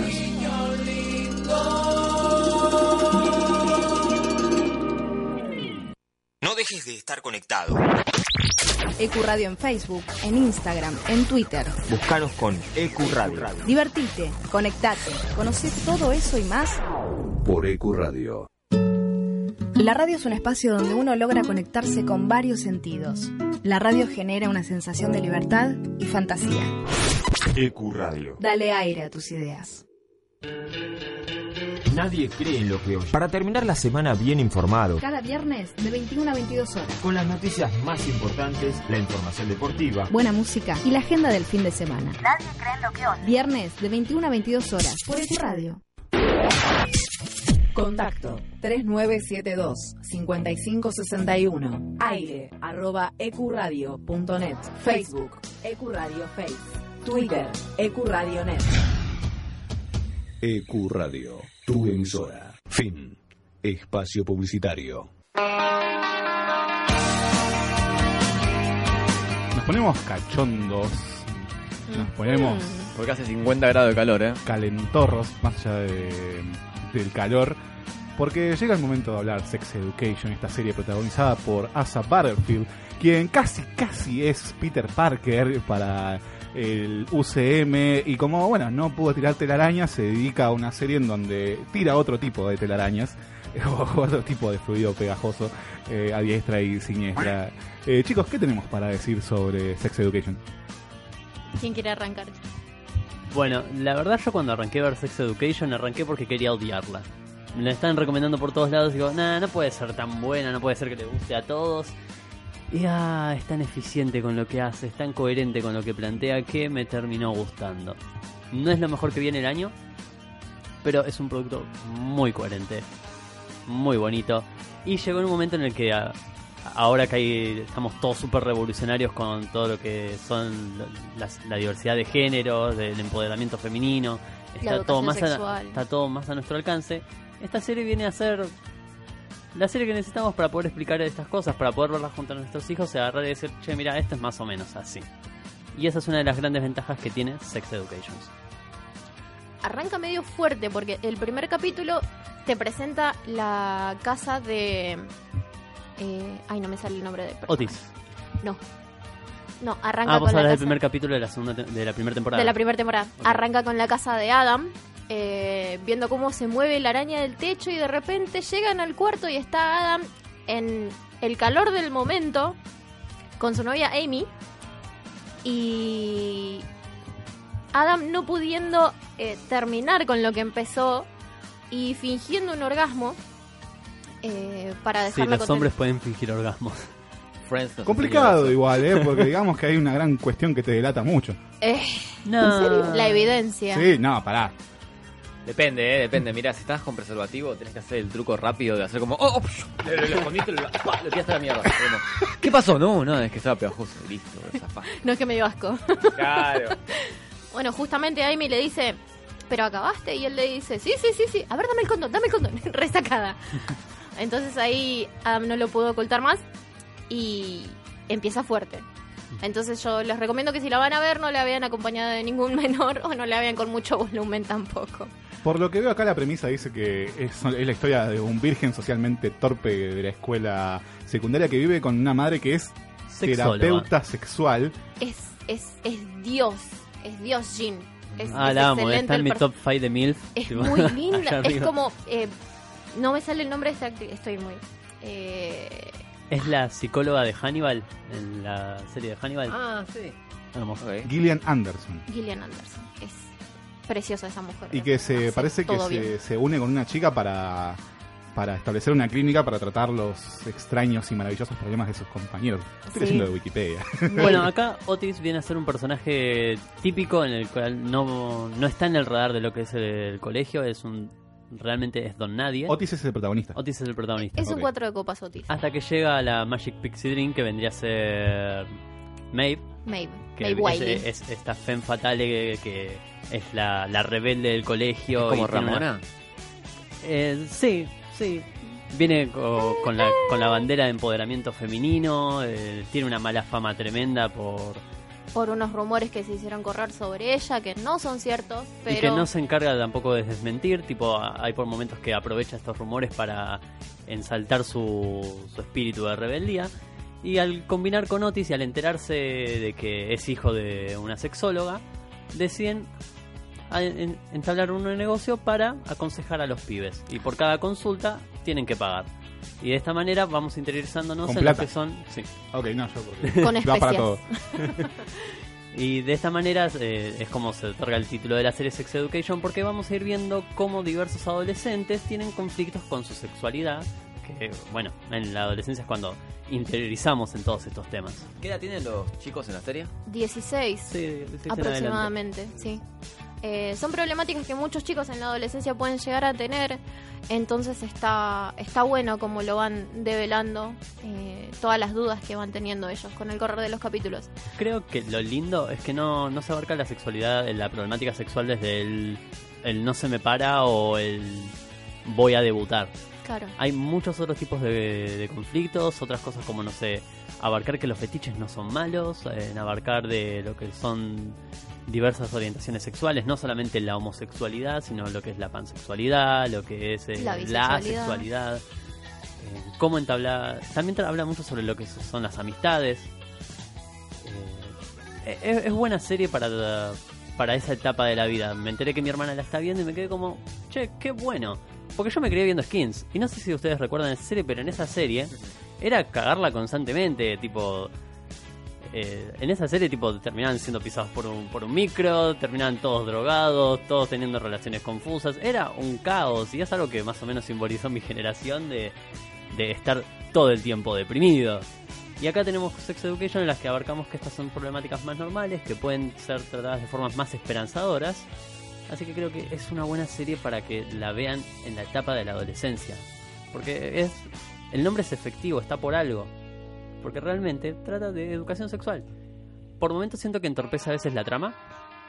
Hay algunos personajes que Más van que y- nada en la segunda temporada. Sí, que tal vez van y vienen y no son relevantes o en- hay un capítulo en el que uno de los personajes secundarios se cruza con una mina que al parecer es asexual y parece que más que nada la, te la tiraron en la serie para hablar de asexualidad, como para darte ese capítulo de, de Como cátedra. para tachar la doble y Claro. decir, tocamos este tema. Pero los personajes tienen un desarrollo tan coherente, se sostienen tantos lo- los problemas que vive, Son no solamente sólidos. sexuales, sino lo que es eh, lo que es sentirse solo, lo que es vivir el acoso, el acoso callejero, lo, lo que es descubrir tu sexualidad eh, y muchos problemas de- más de la adolescencia tipo son tratados no solamente con aires solemnes, ¿sabes? Algunos con alegría, otros con, con la soberbia que, que me ameritan. Es un buen producto. Es muy, es muy bueno, la verdad, me, me encantó. La primera temporada la vi eh, a finales del año pasado y cuando me, ente- me enteré que salía la segunda estaba con un hype. De eso, ¿nos deja hypeados el final de la primera temporada? El final de la primera temporada, sí. Sí, está, eh, te deja bastante porque Te deja bastante manija. Spoiler alert, chicos. Es la primera temporada. o sea, Si están está. escuchando y no la vieron, véanla.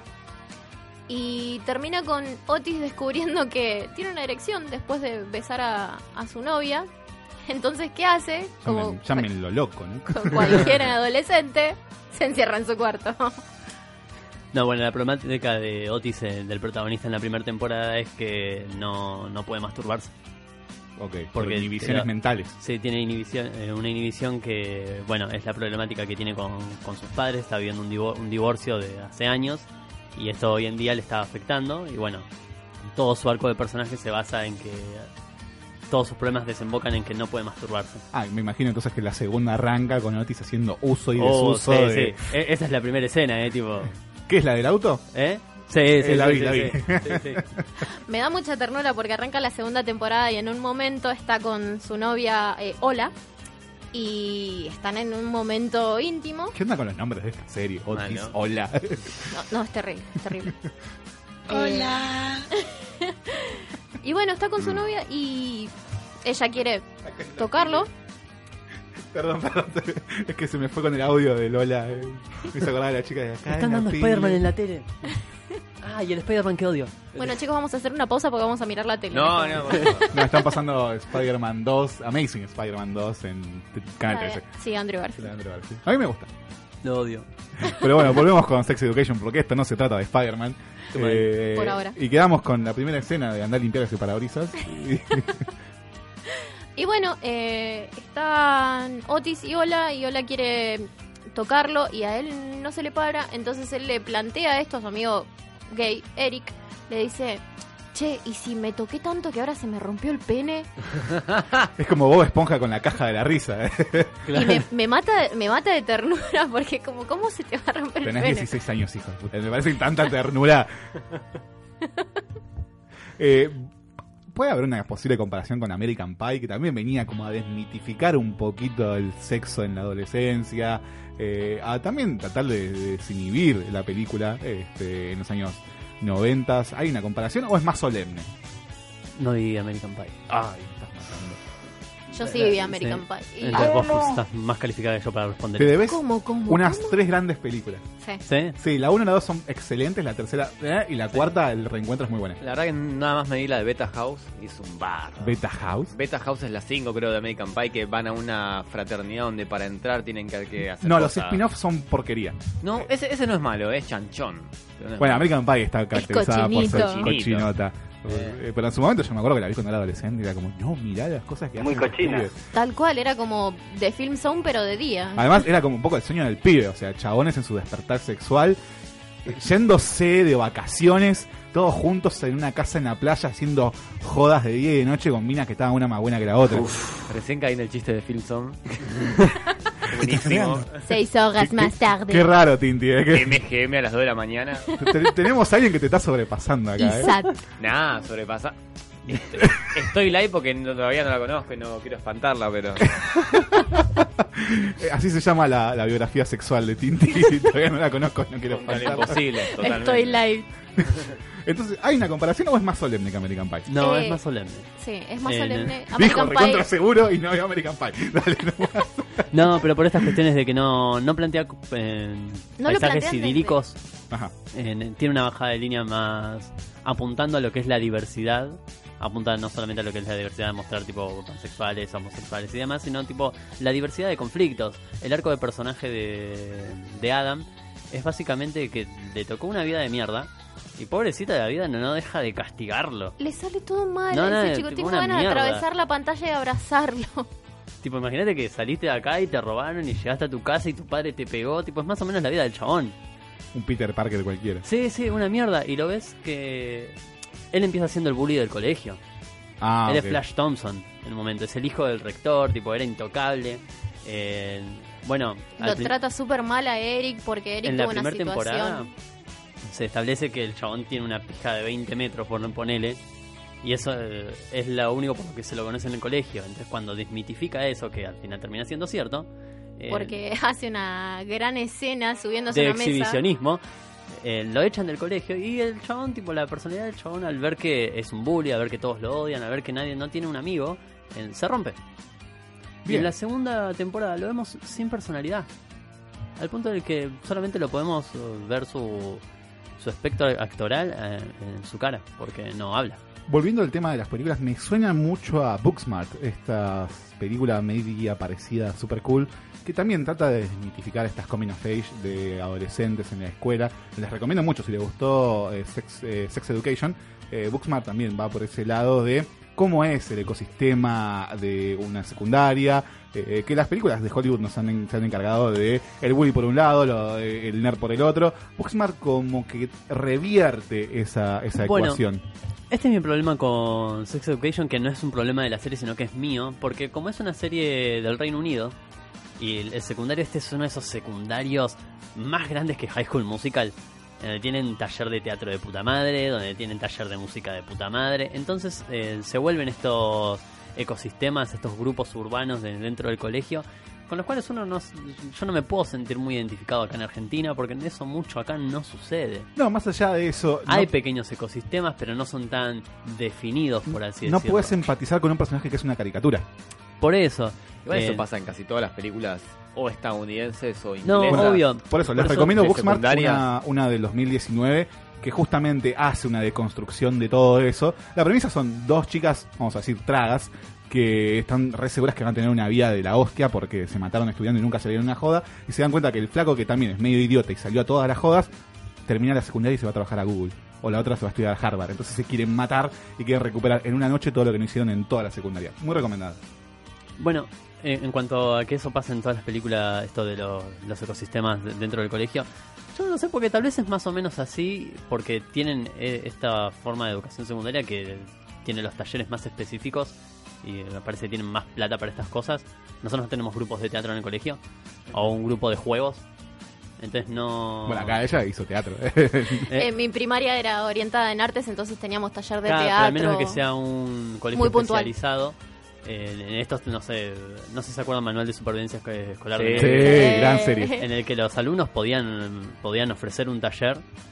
Y no sé, ellos también tenían taller de carpintería. carpintería. Yo tuve carpintería, pero sé que la mayoría de los alumnos de- del país no lo me tuvieron. imagino Yo tuve técnica. Eh, aeromodelismo. ¿Aero qué? Wait, what? Hacíamos eh, avioncitos de ma- madera balsa. Ajá. Íbamos en un micro una vez por mes a un campo a tirarlos. Y el que, el que volaba mejor ganaba. Qué buena onda. Estaba buenísimo. Muy Bueno. Eso eh, a vos te pasó, a mí no, eh, no sé, yo fui carpintería, Johnny no tuvo carpintería, tuve electricidad, tal vez Tinti no tuvo electricidad, sé que sí, tuve a- electrónica. Tuvimos que hacer un sistema autorregado de plantas Eh, Presumidor. pero, pero no, ¿qué presumida poronga? Me suena al TP que nunca entregaste y todavía debes la materia. No, boludo. Tuvimos que programar en Arduino, pero es una boludez, es como, como un- una pecera donde arriba había como un tubito donde caía agua y depende de las, o sea, el calor que hacía, la época del día, eh, lo sensible que estaba el sol la planta, tenía que regarse. Nosotros dijimos como, ah, alto proyecto lindo. Al final era para que el, el- nuestro profesor, que no voy a dar el nombre, eh, en su casa ponga un autorregado de marihuana. Ah, me encanta. Ah, un genio. Y estuvimos Ah, dos meses haciendo maestro. esa mierda para que el chabón se la lleve. O sea, no, hubo nada, ¿eh? Como que terminó el proyecto, chicos, todos tienen 10. Se la llevó a la casa y arrancó a subir como a Facebook, che, mirá el autorregado este, pamba. No, Un genio. maestro. Un genio. Bueno, yo en mi caso tuve una escuela artística, o sea, tenía como a la mañana bachiller y a la tarde era todo orientado a arte. Y sí, lo que teníamos era una vez por año, era la semana de las, de las artes, una cosa así, en donde los alumnos podían proponer un taller dictado por alumnos, obviamente siempre supervisado por algún mayor, pues ya sea un docente o por general eran preceptores porque tenían más onda, era como era, vos te encargabas de dar el taller y ellos estaban como ahí para figurar y ni siquiera a veces, en donde eh, esa semana era hermosa porque todo el colegio era como una anarquía bien estructurada, donde todos iban a su taller, pero se mezclaba gente de primero y de quinto año, y en el viernes, al final de la semana, se hacía una exposición de todo lo que se había hecho en la semana, venían bandas a tocar, eh, se, se ponían, digamos, algunos talleres eran hacer un café y servir comida, entonces la gente iba y comía algo, después iba a un taller de teatro y veía una obra de teatro, y bastante, bastante piola y también era como un pequeño descontrol muy lindo dentro de la secundaria. Como un animate, Bueno, básicamente. Bueno, Claro. ahora imagínense todas estas cosas que nosotros acabamos de decir que tuvimos experiencias en nuestro secundario, pero que todo esté dentro de un mismo secundario. Creo que es, es, eh, coherente que se armen ecosistemas de personas. Obvio. Bueno, es, es la parte en la cual yo a veces no. Sex Education me confunde porque digo, ah, esto está bueno, pero esto pasa posta. Eh, no tengo forma de saberlo. Claro. Pero en fin, no es una baja para la serie, es ah, un pensamiento mío. Claro, es algo muy puntual que pasa eh, de ese lado del continente. Claro. Bueno, después algo que me pasó con Sex Education, esto es 100% personal, es que mientras lo miraba me deprimía. me deprimía, boludo, una mierda. Tipo, yo venía como re bien y... eh, Sex Education... ¿Pero por qué? ¿Sabes que me di cuenta que odio decir esto, pero me identifico con el protagonista? Un garrón, chabón. ¿Por qué? Llegamos a la hora de Sergio. Claro, no. Cuéntanos. ¿Sabes qué? Ah, Me pasó de terminar siendo como un consejero siempre en cada división en la que estuve. Era como el, psicólogo del grupo. Entonces me tocó medio esto de estar ahí Haz lo tuyo, Sergio. No, es real, ¿eh? Completamente real. Y bueno, algo muy paradójico es que ten- eh, he llegado a dar consejos sexuales siendo virgen. Tipo, y me- todos convencidos de que sabía de qué carajo estaba hablando. Por suerte, sí. y todos consejos coherentes. Sergio Igual a esa edad todo un poquito la jugamos de no, porque No, obvio, pero Eh. Sergio era como el Nostradamus del grupo de amigos. ¿eh? O sea, Y era virgen, boludo. Era virgen, increíble. Era como la Virgen María, boludo. de lo- de- una cosa de loco. Quiero, quiero destacar un segundo lo bien que acaba de meter la música eh, triste cuando dijo Sí. Sergio. eh, No. increíble. increíble. Bueno, y como plus de para identificarme con el protagonista, este, siempre me gustaron las femme fatales, eh, la- las rebeldes, estas Magic Pixie Dream que son medio rebeldes, las que me- siempre me terminan boludeando. Entonces, tipo, me- miraba la serie y era como, ah, qué loco. Qué mierda, eh. Encima el A, chabón. a vos te gustaba la niñera de Bart, seguramente. Sergio, Sí. Sergio Verón, la serie. No, bueno, y, y al final de la segunda temporada, tipo, el chabón encara lo que son sus problemas por los divorcios de los padres y yo como... ¡Ouch! Ey, podríamos hacer el spin-off eh, argentino Sev Education. Me encanta. Me gustó. Se Me hace encanta. solo, eh, guarda con esa. Ese es, el mejor, Netflix. ese es el mejor chiste que voy a meter en toda la tarde, así que aprecienlo. Para, para cerrar, vamos a hacer un pequeño cuestionario acá. A ver qué tan ducho estamos en esta cuestión de la educación sexual. Para 15 preguntitas ¿Eh? cortitas y al pie. Es para responder en grupo, así que la, la opinión de la mayoría va a impactar en la respuesta. ¿Hace falta haber tenido sexo para responder esto? No, Ok. Eh, siempre Puedo jugar a esto. informarse antes de, de tener sexo eh, de las cosas, así que vamos a ver. En su casa los invito a responder a ver qué también, qué onda, qué les, cómo les va en esto. Primera pregunta de 15, dice, el tamaño promedio del pene es de 15,2 centímetros. ¿Es verdad o es Depende, en falso? Argentina es de 13. Ajá. Estaba por decir lo mismo. A la verga, ustedes catadores nunca. Yo no sabría qué carajo responderle, digo, eh. Bueno, ponemos falso entonces. ¿Eh? ¿Falso? No, yo dije en Argentina, no sé, en el resto del mundo hay lugares de... El Congo. Claro, Pará, boludo. fíjate. Nigeria. Y en Japón estamos, estamos, en el horno. En India eran 9 centímetros. No, igual si no sí, algo promedio Nueve ronda entre los centímetros. tre- 14, 15. Pará, ¿es más largo un sándwich de Subway que el pito promedio de un japonés? Increíble. Comparaciones inusitadas en la tarde de. Es más satisfactorio ir a comer. A un Subway que... Ahí tienen fan de BTS, no, me metieron un fandom. ¡Woo! Sigamos haciendo preguntas. Bueno, ponemos verdadero. Entonces, segunda pregunta. El tiempo promedio que toma un hombre para terminar el acto sexual es de más de 10 minutos. Falso, falso. Acá tenemos a las dos. Increíble. Chicos, Yo creo que es depende. eh, eh, uno, uno, el. o sea. No, eh, no, no. No, pero o sea. ¿Pero eh, estirándola o no estirándola? no, o sea, el orgasmo te, te, te lo das vos solo. Si estás como morboso, sí, pero si no, no, es como raro. ¿O no, Sergio? Soy muy partidario de que cada uno es Sí, responsable de sus propios orgasmos. el orgasmo es de quien lo trabaja. Sí, Sí, a mí. Amén. claro. No, eh, eso es una realidad y, eh, que, supongamos, he estado con una pareja que me agarró y me dijo, no, yo nunca tuve un orgasmo. Digo, ok, ¿te tocas? No, negra, ¿cómo esperas que lo haga yo si no lo sabes hacer vos? Claro. Supongo, entonces, tipo, hay una cuestión Claro, de... es que el ¿cómo orgasmo también depende de uno. Al otro que te gusta si vos no sabés que te gusta. Por eso. Es duro. Eh, sí, Literal. igual sí, en promedio debería entrar entre 10 minutos. ¿Verdadero o falso? Yo creo que es verdadero. ¿Más de 10 o menos? Más de 10 se puede, pero sí, menos, menos es más coherente. Vamos con menos entonces. Menos. Vamos con entonces, eh, eh, vamos a ver si es falso. Nosotros vamos a tachar acá falso, después vamos a ver que nos responden. Las mujeres son más propensas al orgasmo al masturbarse que al tener relaciones sexuales. Correcto. Muy bien, no eh. Pará, igual yo pienso igual que ustedes en esa. Sí, sí. Totalmente. Vamos todos Sí. con verdadero. Sí, Sí. Verdadero. 4. Los condones masculinos son 90% eficaces como método anticonceptivo. Creo que sí. Sí. Estadísticamente. Para mí debería ser más, incluso. Eh, deberían ¿Hay ser opciones más al momento de elegir tipo ¿Es verdadero falso? falso, No, no, No Verdadero o medio? No, a ver, es falso. que depende de muchos factores de cuando vos lo vas a usar. Así que creo que 90 está como correcto. ¿no? Depende de la marca también. Depende de la marca. Bueno, a ver, vamos. 97. No, ni a patadas, boludo. Es Realmente vos y yo estamos acá en este mundo Es porque falso. el 90% era así. Hasta ahora veníamos eh, acertando todas, o Vamos. sea, el tamaño promedio del pene es, ma- es, de, es de menos de 15,2 centímetros, el tiempo que le toma un hombre es de más de 10 minutos, no es de más de 10 minutos, eso es falso. Eh, las mujeres sí acaban más teniendo masturbándose que con relaciones sexuales y acá la Y sí.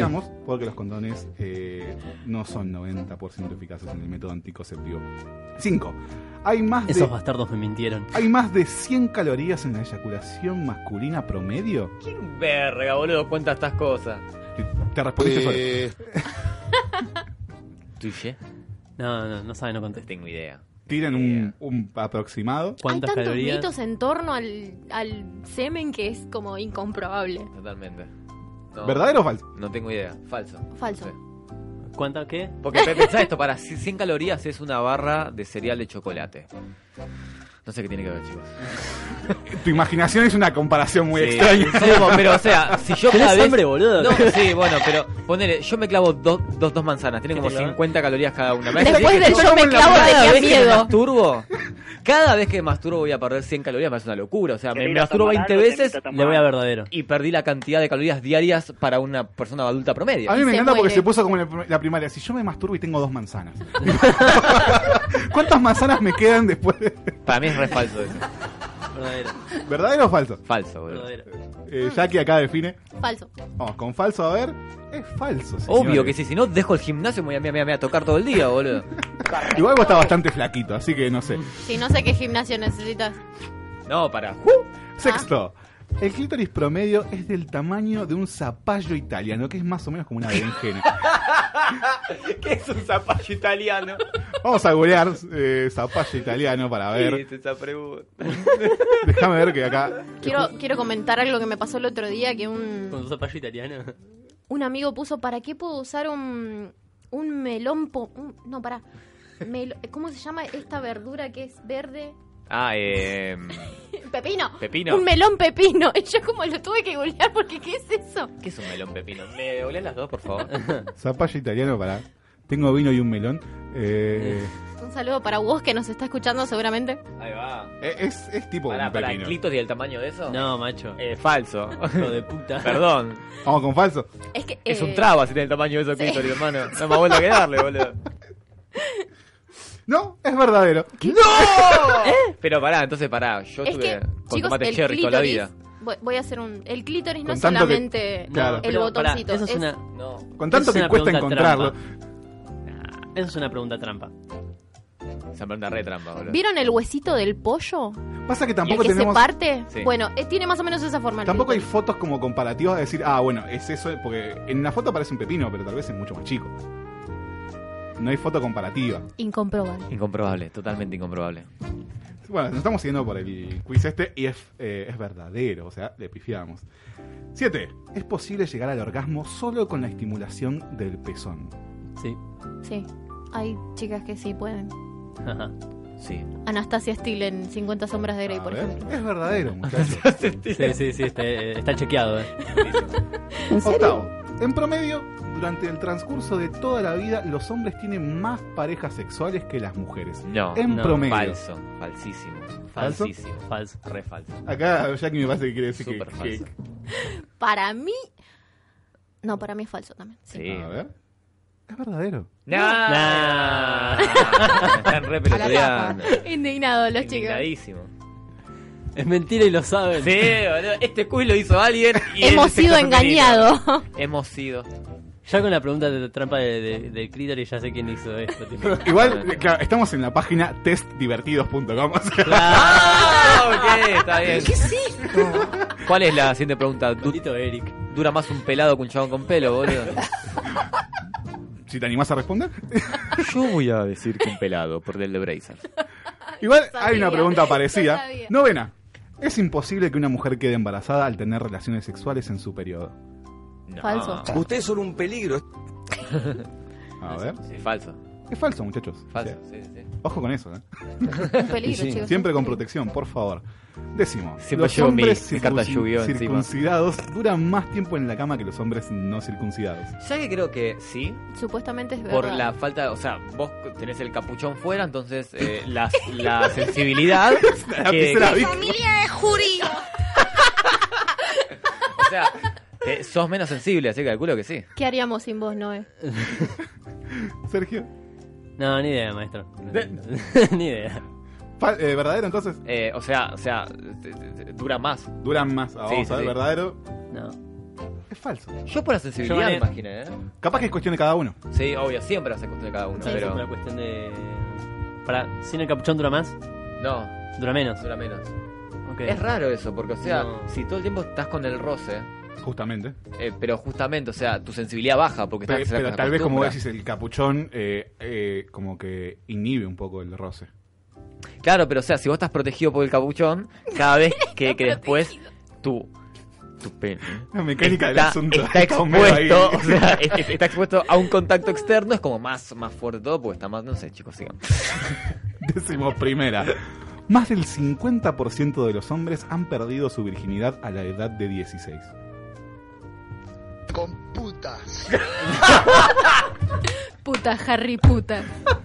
Eh, voy a tirar como. como Verdadero, verdadero. verdadero. Porque sí. Verdadero, sí. Es falso. Fue a los 8 con su tío, ¿no? Claro. No, no seas hijo de... Señor. eh, ahí va, no. Chabón, te vi por favor que no lo cuentes, a ver. Se le multa con un crédito por violar el estatuto de moralidad verbal. Décima segunda. Se estima que más del 20% de los hombres han tenido relaciones sexuales con una prostituta. Metimos en terreno legal. Me parece. Eh, Perdón. Eh, No, qué dale, bien hecho que está el puta. traje de Spider-Man en esta película. Está en la escena en donde Spider-Man se cruza con Electro por primera vez en Times Square. Muy buena. ¿Nos repetís la, la, la Sí, Se estima que más del pelotuda. 20% de los hombres han tenido relaciones sexuales con una prostituta. Sí. Sí, verdadero. Sí, 20%. Verdadero, verdadero. Es falso. No, no, no, no hay forma. No hay forma y te lo digo por qué. Porque hay varios lugares en el mundo, como en Ámsterdam, donde es legal la prostitución y es un foco turístico, así que es imposible que el 20% de la población de hombres no hayan cogido con una prostituta. No hay forma. No hay chance, Vamos a ver. no hay forma. Décimo tercera. Siendo además que el, el problema de la trata de blancas es tan grande. Es gigante. No, eso sí. O sea, En estándares, digamos, comprobados. si hay, si hay tanta oferta para ese mercado, es porque se consume. Tal vez el quiz se, se- basa en datos de gente que ha testificado. Capaz que la, la mayoría dijo Claro, que no. por eso también hay que ver de, de dónde salió eh, el Este quiz, Pero es de páginasdivertidas.com. Claro. Así que aguantala también. Testdivertidos.es. Eh, No. Décimo tercero. Es posible que dos personas se queden atascadas durante el sexo y en la imagen hay como una cinta scotch. Si sos un perro, estoy seguro. Si haces de perrito. ¿Cómo? Estaba por decir lo mismo, lo de los perritos. Estoy seguro. Eh, No. nunca me pasó. No Jamás creo. me pasó. ¿Falso? Eh, Falso. Vamos con falso, a ver. Cuando me- Es verdadero. Ah, ¿Con qué coges, Sofílico? Bueno, volviendo a Sex No Education, confundir la vaselina con la gotita. Por favor. Te vas a meter en un problema ahí. volviendo a Sex Education, eh, Lily tiene un problema que tiene vaginismo y es que no, no, cuando alguien más la toca o la intenta penetrar, se cierra. Ok. Ok. Entonces capaz viene por ese lado. Puede ser. sí. Ok. Voy a Me decir, es complicado de imaginar. Es que tenés que tener medio la forma de un martillo para que no salga, me imagino yo. voy a decir que desestimé la, la- ¿Cómo esa dijo? respuesta porque lo vi una vez en una porno y dije, ok, si está en una porno debe ser mentira, boludo. Bueno, en una porno pasa cualquier cosa. Claro, Hemos visto al pelado de. Bracer trapeando una planta. Muy bueno el backup, ¿eh? Me, gusta, Eh. me gusta el dato duro. Hay que cuidar esas plantas. Decimocuarta y penúltima pregunta. ¿La vagina crece cuando la mujer se excita? sí. Definamos crecer, pará. Claro. O sea, se, se Se hincha, dilata, no se creas dilata. que Sí, ok, sale un sí. monstruo gigantesco. No, porque tipo crece me imaginé tipo como... Cthulhu. La Claro. casa de los dibujos. Llega de, de Eh, pupo a espalda baja, ¿viste? No sé si cuando se excita, sino cuando se la estimula, creo. Que no es Debe como dilatarse. parecido. No. Una cosa es estar caliente y otra, vez, otra cosa es recibir un estímulo. Pero van de la mano. Lo que no significa que sean lo mismo. No, no, no, no. Las pero miradas que están intercambiándose. Ah, a punto de chapar loco. La tensión. Deberíamos besarnos para romper la tensión. No. Entonces, ¿verdadero o falso, muchachos? ¿Verdadero? La tensión la produce Electro. Eh, Te voy a cambiar el canal. eh, sí, verdadero. Verdadero. Estoy en desacuerdo. Verdadero. ¿Tienes acuerdo? Dice está... Está mal, pero, Pero no está tan mal. ¿Eh? ¿Qué te parece? Decimoquinta y última pregunta. Este es un gran mito, vamos a ver qué tan cierto es. Las personas con pies grandes también tienden a tener penes más grandes. Mito. Mentira. Inti se revista las zapatillas. Calzo Mito. 43. Falso, entonces. Falso. Vamos todos con falso.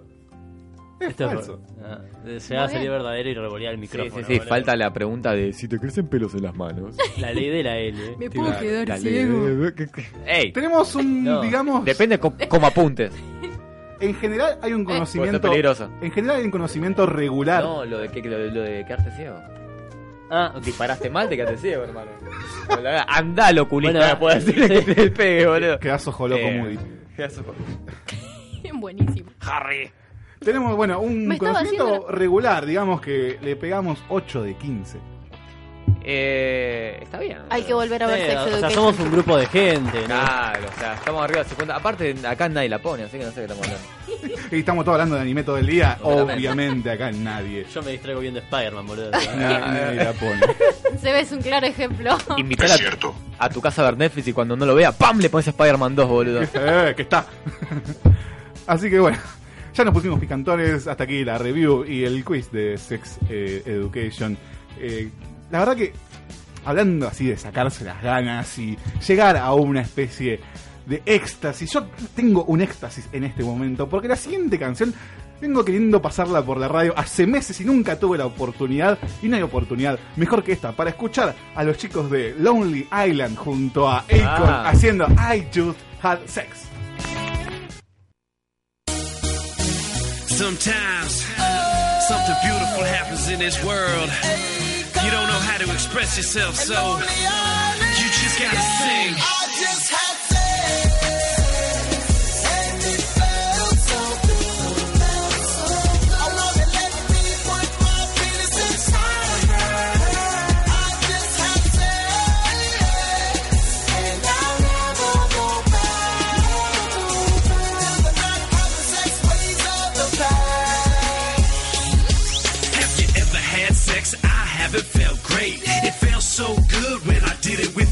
A girl, let me do it. It literally just happened. Having sex can make a nice man out the meanest. Never guess where I just came from. I had sex. If I had to describe the feeling, it was the best. When I had the sex, man, my penis felt great. And I called my parents right after I was done. Oh, hey, didn't see you there. Guess what I just did? Had sex, undressed, saw her boobies and the rest. Was sure nice of her to let you do that thing. Nice of any girl ever. Now sing. I just had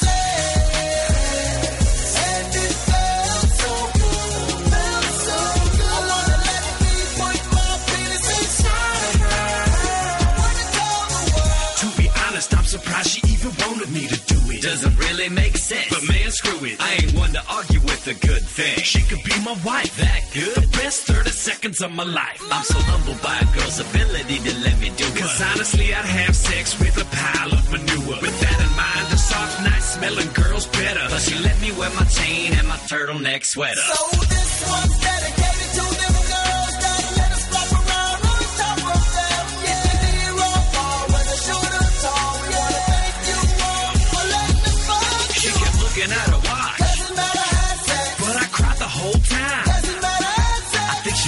been a racist. doesn't matter how sex. She put a bag on my head.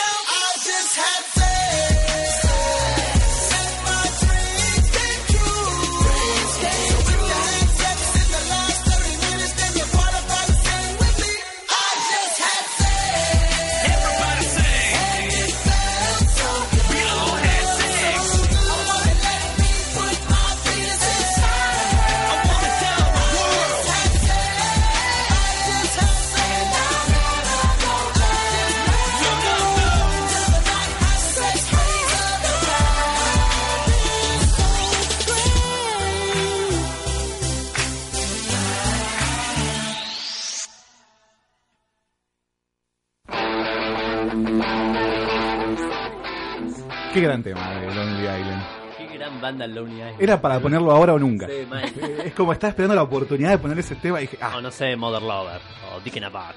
sí. Qué buena banda. Prendemos los motores porque es momento de hablar de Ford versus Ferrari en lo que es la carrera hacia el Oscar, que ya faltan poquitas semanas. Sí, exactamente. Eh, te recuerdo que puedes pasar por nuestro Instagram postcréditos.radio y también quiero aprovechar para mandarle un saludo a mi madre que nos está escuchando acá, ahora que estamos hablando de penes, vaginas y... Hola mamá, estoy en la radio. Sí, sí, sí, sí. Así que le mando un saludo que justo está me pasó a visitar por casa, así que un saludazo que nos está Mamá. escuchando. bueno, estábamos hablando de Ford vs Ferrari, la cinta ferviente competidora para los premios Oscars, eh, dirigida por James Mangold, que te preguntarás quién corno es James Mangold. Bueno, fue el director y escritor ¿Qué comes que adivinas? de, entre tantas películas, una gran joyita para mí que es Logan. eh, Wolverine, la última de la saga de Logan. Así que, Tipazo. tipazo. También eh, dirigió The Wolverine, que es la, la, la primera. No, estuvo bien en su... Nah, Hasta ahí... tal vez está bien dirigida, tal vez mal escrita. Creo que el, el gran cáncer de esa película son los efectos especiales. Sí. Que pese a que se filtró la versión esta pirata, que Muy loco eso. tuve la mala suerte de... Bueno, para los que no saben, cuando se estrenó Wolverine Orígenes, eh, salió la versión pirata, se filtró, y bueno, yo tuve la mala suerte de ver primero eso, que tenían los efectos especiales Sin renderizar. Sin, sin renderizar, por ende se veía horrible. Eh, pero después, no sé, tiene, tiene sus errores, no, no es la mejor película, pero no sé si es tan mala, hay, hay muchas cosas peores. La verdad que nunca vi una película peor en mi vida. ¿De qué hablamos? De Ford vs Ferrari. Bienvenido del baño. Técnicamente estábamos hablando de... X-Men Orígenes Wolverine. Nah, chabón, una basura. Pero hay una versión que tiene como. Le faltan los, los efectos especiales. Estamos hablando de eso. Ah. Lo amo. Bienvenido, Ecu Radio, buenas Yo tardes. tuve la mala suerte de ver esa. Ah, yo tuve la buena vez. suerte de ver esa. ¿Por primera vez? No, por primera vez no después. Bueno, a mí me pasó por primera vez. ok, no, No una buena. un Sofía. choto. ok. Se le veían los cables, todo, una guerra. Ah, me mata que estábamos hablando de masturbación hace media hora y Tinti de repente tuvo ganas de ir al baño en medio del programa, cosa que nunca. No, me fui a quemar calorías. Menos de 10 minutos. gran, gran forma de, de- de- de decir que te vas a dar autoamor. De Siempre hay que minutos autoamor. Y hablando de autos, bueno, estamos hablando de Ford versus Ferrari, lo digo por tercera vez. Eh, como se conoce acá, contra lo imposible, raro que no le pusieron los autos más locos del mundo. eh, Le Mans 66. Sí, que está que se centra justamente en la competición de Le Mans 66. Eh, en España le pusieron así. En Mm, España. Los, los carreritas. Hostia. Los carreritos. Y que nos centra en la historia de Carol Shelby y el conductor británico Ken Miles, dos personas que realmente existieron. Carol Shelby está eh, interpretado por Matt Damon y Ken Miles está interpretado por Christian Bale. Loco, basta de hacer enflaquecer a Christian Bale, está, se está haciendo mierda solo. Está muy flaco en esta película. Entiendo que es un poquito el physic to roll para el personaje porque el piloto era bastante flaco, pero está, se le nota ya los años y se lo nota un poquito demacrado. Eh, y bueno, nos entra en este contexto en donde Ferrari es la dueña absoluta de la competición de Le Mans en Francia, que viene ganando año tras año, tras año, tras año. Y Ford, eh, dentro de lo que es eh, su departamento de promoción, dice, loco, nosotros necesitamos empezar a tener competencias porque no nos sirve sacar 84.000 autos al año si después la gente se va a terminar acordando de Ferrari. Porque Ferrari te sacará dos autos al año, pero es como la marca predilecta por excelencia, primero porque es una manufactura mucho más precisa, mucho más este, hecha casera y ganan competiciones a lo, loco. Está bien, se están yendo a la quiebra, pero la gente se va a terminar acordando de Ferrari y Ford. Nada. Entonces, bueno, al, al principio creo que un gran acierto de la película es que Ford va y le propone a Ferrari comprarle la compañía y Ferrari lo piensa y lo termina mandando a cagar. Que históricamente después la compra Fiat a Ferrari, que también se muestra eso en la película. Y me gustó eso. Porque entra dentro de un. Ah, me encanta que eh, acá Jackie agarró la, la, la- La referencia. la referencia a. Deja Vu de Eurobeat en, en la cortina, que es, un- es una canción de Initial D. Lo tengo descargado, me encanta. Es un gran tema de, de esta serie de carreras. Eh, que bueno, volviendo a Ford vs Ferrari, eh, se da esta competición de que no es solo a ver quién tiene el auto más rápido, sino que hay una pelea de egos en el medio entre Ford segundo y Ferrari. Porque eh, después de todo este intento de compra y que el otro lo manda a cagar, hay una gran pica entre estos dos magnates. Y acá es donde entra el personaje de Matt Damon, eh, que es un competidor que ya ha ganado Le Mans anteriormente, que está como medio tratando de vender autos, pero es medio un chanta. Y el... Como todo vendedor de autos. Claro, y el personaje de Ken Miles, interpretado por Christian Bale, que es un mecánico súper, súper loco de los autos. El chabón, escena que lo ves hablando, está hablando de, no, porque la, la válvula y la bujía y eso que, y el- la resistencia del auto es como, ok. Eh, tengo que decir que yo de autos sé poco y nada. Eh, creo que un gran logro de esta película es que realmente te interesás por la trama, porque du- dura dos horas y media y que sorprendentemente en ningún momento se te hace pesada. Es súper entretenida. Creo que los personajes están dentro de todo bien construidos. Tampoco es que tienen una profundidad increíble, pero están bien construidas. La familia de Ken Miles es un poquito familia Ingalls porque tiene la mujer que lo banca en todas y el hijo como que el hijo es eh, para mí es el peor personaje de la película porque es lo más unidimensional de al pibe le encantan las carreras y vive hablando de eso y no habla de otra cosa y le pasan cosas super heavy en la película y el chavo está como con cara de nada. Onda, no sé, se quemó tu casa. Bueno, Nada, che. es como eh, en el último la última media hora de la película pasa algo muy fuerte, no para el espectador, sino para los personajes y el pibe está como, bueno, es como ¿qué, qué, qué? Bien, ¿qué hay para cenar? Claro, decís, eh, pibe, ¿Alguien más tiene hambre? te acaba de cambiar la vida, o sea, ¿qué te pasa? Eh, pero bueno, eh, volviendo, eh, me parece que un gran acierto de esta película es volver una competencia de egos, cosa que es mucho más palpable que a ver qué motor es más rápido que el otro. Algo que me parece un desperdicio dentro de toda esta construcción de la película es que es una gran oportunidad para meter gente que no sabe de autos a que entienda un poquito mejor o se interiorice, pero se, se pierde demasiado la trama en, en si ver si Ken Miles es un piloto marca Ford. Me refiero a que los empresarios están como, no, este tipo no nos representa. Y está como que lo echan, como que lo recontratan, como que lo echan, como que lo recontratan, y se pierde como hora y cuarto de la película, fácil se pierde en eso. Ojo, hay una construcción del auto, pero no tengo, están probando autos a cada rato y bueno, sabe que cambia de un auto a otro.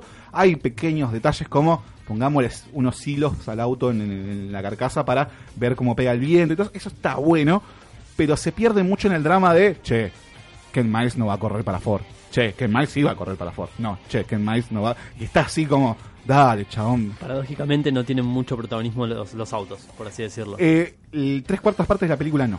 ok. Lo cual entiendo porque uno no empatiza con un auto, empatiza con las historias, pero se ¿no pierde- Cars? Eh, se, se- se Estaba pierde- bueno, sí, cierto. Se pierde mucho en eso de que al principio están media hora convenciendo al personaje de Christian Bale para que sea piloto. ¿Sabes que va a decir que sí? ¿Para qué me lo alargas? Claro. Más basado en un hecho histórico, sabes que va a decir que sí. Sí sabes que, que es. No, no, no, no. Bueno, sí.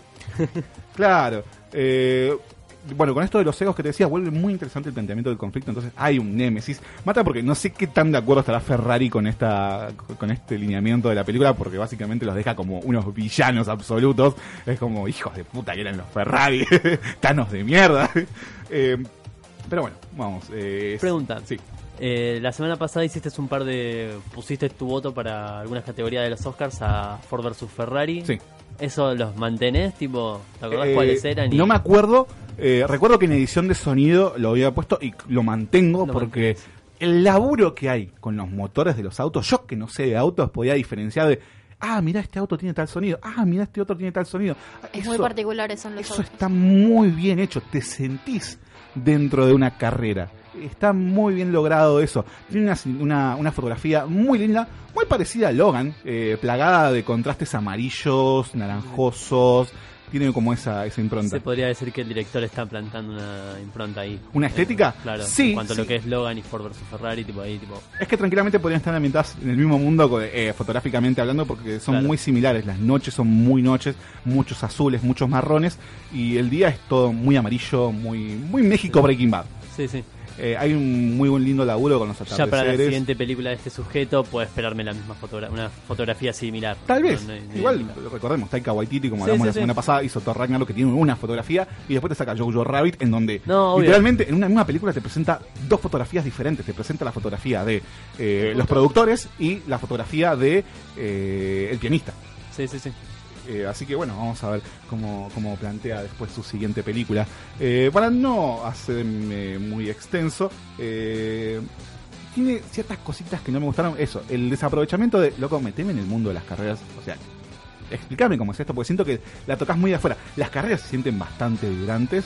Tiene esa cosa de, le metemos un giro, se resuelve, le metemos otro giro y otro giro y otro giro, es como, resolveme. Eh, me sentía como el profesor de teatro, como bueno, resuelvan, y le metían otro tiro, otro giro, otro giro, otro giro, más allá de que estén dando vueltas en autos. eh, eh, que es muy loco, yo no sabía que, por ejemplo, la competición de Le Mans hacía 24 horas, un día entero, gente corriendo, uno atrás del otro, capaz que se, había como pilotos que tomaban postas, pero era uno atrás del otro y el auto no paraba. Eso está muy bien ejemplificado. Algo que me molesta un poquito al final es que, es que el personaje de Matt Damon si sos el protagonista, me haces empatizar con tu causa, que no me hagas trampa al final. No. O sea, no hace trampa per se en la, en la, en, la carrera, pero hace unas cositas como, por ejemplo, robarle una boludez eh, al equipo de Ferrari, como para que se pierdan un cachito, o una muy puntual es, se acerca al box de Ferrari, que lo tiene- están uno al lado del otro, y les tira un tornillo y se va. Entonces lo ven los mecánicos de Ferrari y dicen, loco, nos faltó un, poner un tornillo. y decís, ¿para qué, boludo? ¿Por qué? Claro, se puso picante. Al momento como arrancó la competencia sucia. Claro, es como que no me ayuda para nada a, a- a meterme en tu causa. O sea, si vos sos el protagonista, déjame. Tal vez fue real, no lo sé, pero es como que se podrían haber tomado esa pequeña licencia. eh, Como de- que rompe un poco el esquema del personaje. Claro, porque si me estás planteando a los Ferraris como unos hijos de puta, no seas otro hijo de puta. Porque si no, no quiero que gane nadie. ¿Entendés? Y después no te quejes entonces y ponele, te roban la carrera. ¿Saben qué? No quiero nada. Claro. Eh, pero no, eh, entiendo por qué estaba eh, propuesta para los Oscars. No me parece que sea la mejor película. No me parece que proponga cosas a nivel Parasite, a nivel Joker. Mm, creo que habría que contextualizarlo dentro de eso. Es una muy buena película. Insisto, yo no sé nada de autos, no me interesan. Yo a la hora de ver autos en la calle que me pasa con gente, no, mirá, ahí va un, un Sara Picasso, un Ford Fiesta. Para mí son todos Pikachu. ¿Entendés? O sea, soy tu tía Marta viendo Pokémon. Para para, mí son para mí son todos Pikachu. Claro. Y realmente creo que un gran logro de la película es que te intereses, tiene una muy linda historia y es súper entretenida. Eh, realmente creo que es una recomendación para cualquiera. Eh, sepas o no sepas de autos, yo creo que si sabes de autos te va a encantar porque hay mucho fierro de por medio. Eh, y que bueno, sí, es una historia que a todos les, les va a gustar, más allá de que sea de un circuito tan cerrado como el automovilismo, un poquito de historia, personajes medianamente copados, hay un antagonista que no sé si es eh, fidedigno con la historia, pero está bien planteado, me recuerda un poquito al antagonismo que tiene el manager de Freddie Mercury en Bohemian Rhapsody, Sí. hay un personaje muy similar a eso, eh, que después, bueno, desencadena en el final de la carrera y toda la película. Dentro de todo eh, está bien, pero bueno, no me voló la cabeza, me entretuvo mucho, así que saben cómo conseguirla. Pueden ir a verla al cine, pueden conseguirla desde su casa. Ford vs Ferrari, una de las fervientes candidatas a los premios Oscar que estaremos cubriendo ya dentro de poquito, dentro de dos semanas, vamos a ver cómo le termina yendo en comparación a las demás. Y comenzamos a cerrar el programa que tuvo todo, noticias, Netflix, Sex Education, un quiz bastante entretenido. O sea, creo que sacamos muchas cosas a ventilar. Pobre Jackie, que el segundo programa que está acá ya le hicimos hablar de, de vida sexual. cosas. O sea, si no te desinhibís con esto, Cero drama, chicos. Así. Que, que se repita. Hashtag que se repita. muy, muy, muy genia. Eh, ya decidiremos en Para la fan, semana. calculo. Sí, muy. Ya decidiremos en la semana qué vamos a tocar Oh, no. la próxima, o no. Eh, chicos, palabras finales, ¿quieren decir algo? Instagram, ¿dónde los podemos encontrar? Eh, a mí, la Jackie, casa de tu vieja. a mí me pueden encontrar como Jackie con Q y dosi punto guion bajo Sama en Instagram. Bien. Eh, palabras finales. La Gracias verdad, por la review de Sex Education. cada vez disfruto más venir, me encanta. Estoy muy, muy feliz de, de ser parte de esto. ¡Vamos! Bien. Cindy. Eh, Alex Jundro. No sé si es con doble L o una sola L. Creo que es con doble L. Con doble L. Sí, vos A sabés. L L ex Jundro. Y nada, la pasé muy bien. Bienvenida. Te Jackie, podemos bienvenida encontrar en. YouTube, en Twitch. Ah, en YouTube y en Twitch, como Alex Jundro otra vez hago reviews. Bueno, hace como tres meses que no subo nada, pero hago como reviews de cosas como Death Stranding y. y Kakarot. Y, y tu mamá. Kakarot. Y tu mamá. Y tú, Mi Instagram es bank.estasliquidado, B-A-N-G punto estás liquidado. La pasen muy lindo, usen forro, tomen agüita. Tomen y si agüita. por mí vayan en toda la concha de madre. Por favor, hidrátense. Eh, no es joda, porque el calor está muy fuerte. En cualquier momento te agarra en la calle y te voltea y no la viste venir. Eh, Chicos, yo sé que el color negro es muy lindo, pero vístanse con colores claros, se van Ah, a cocinar. Yo estoy con la única remera blanca que tengo. Tipo, Señora, no me va a decir qué hacer. Darqueto hasta la muerte. Muchas gracias a la genia de Noel Goldberg, como siempre, detrás de la pecera, eh, operando eh, con su, toda su genialidad y todos sus botones, programa a programa, eh, post créditos. Yo soy Jonathan Carretero, me pueden encontrar en Instagram como Jonathan-D-muto, Jonathan siempre con TH. No dejen de pasar por el Instagram del programa postcréditos.radio. Memes, noticias y todo lo lindo de la vida vamos anunciando en nuestro Instagram. Se termina el programa, se termina este sábado caluroso. No dejen de escuchar Experiencia Saturno, donde vamos a estar invitados a partir de las 8 de la noche por este mismo programa, eh, por este mismo canal, a través de EQ Radio. Así que vamos a estar hablando un poquito de cine. Gracias a los muchachos por la invitación. Hasta aquí el programa del día de la fecha. Vean Sex Education. Edúquense un poquito sobre sexualidad, usen forro, vean Ford vs Ferrari y nosotros nos vemos después de la función.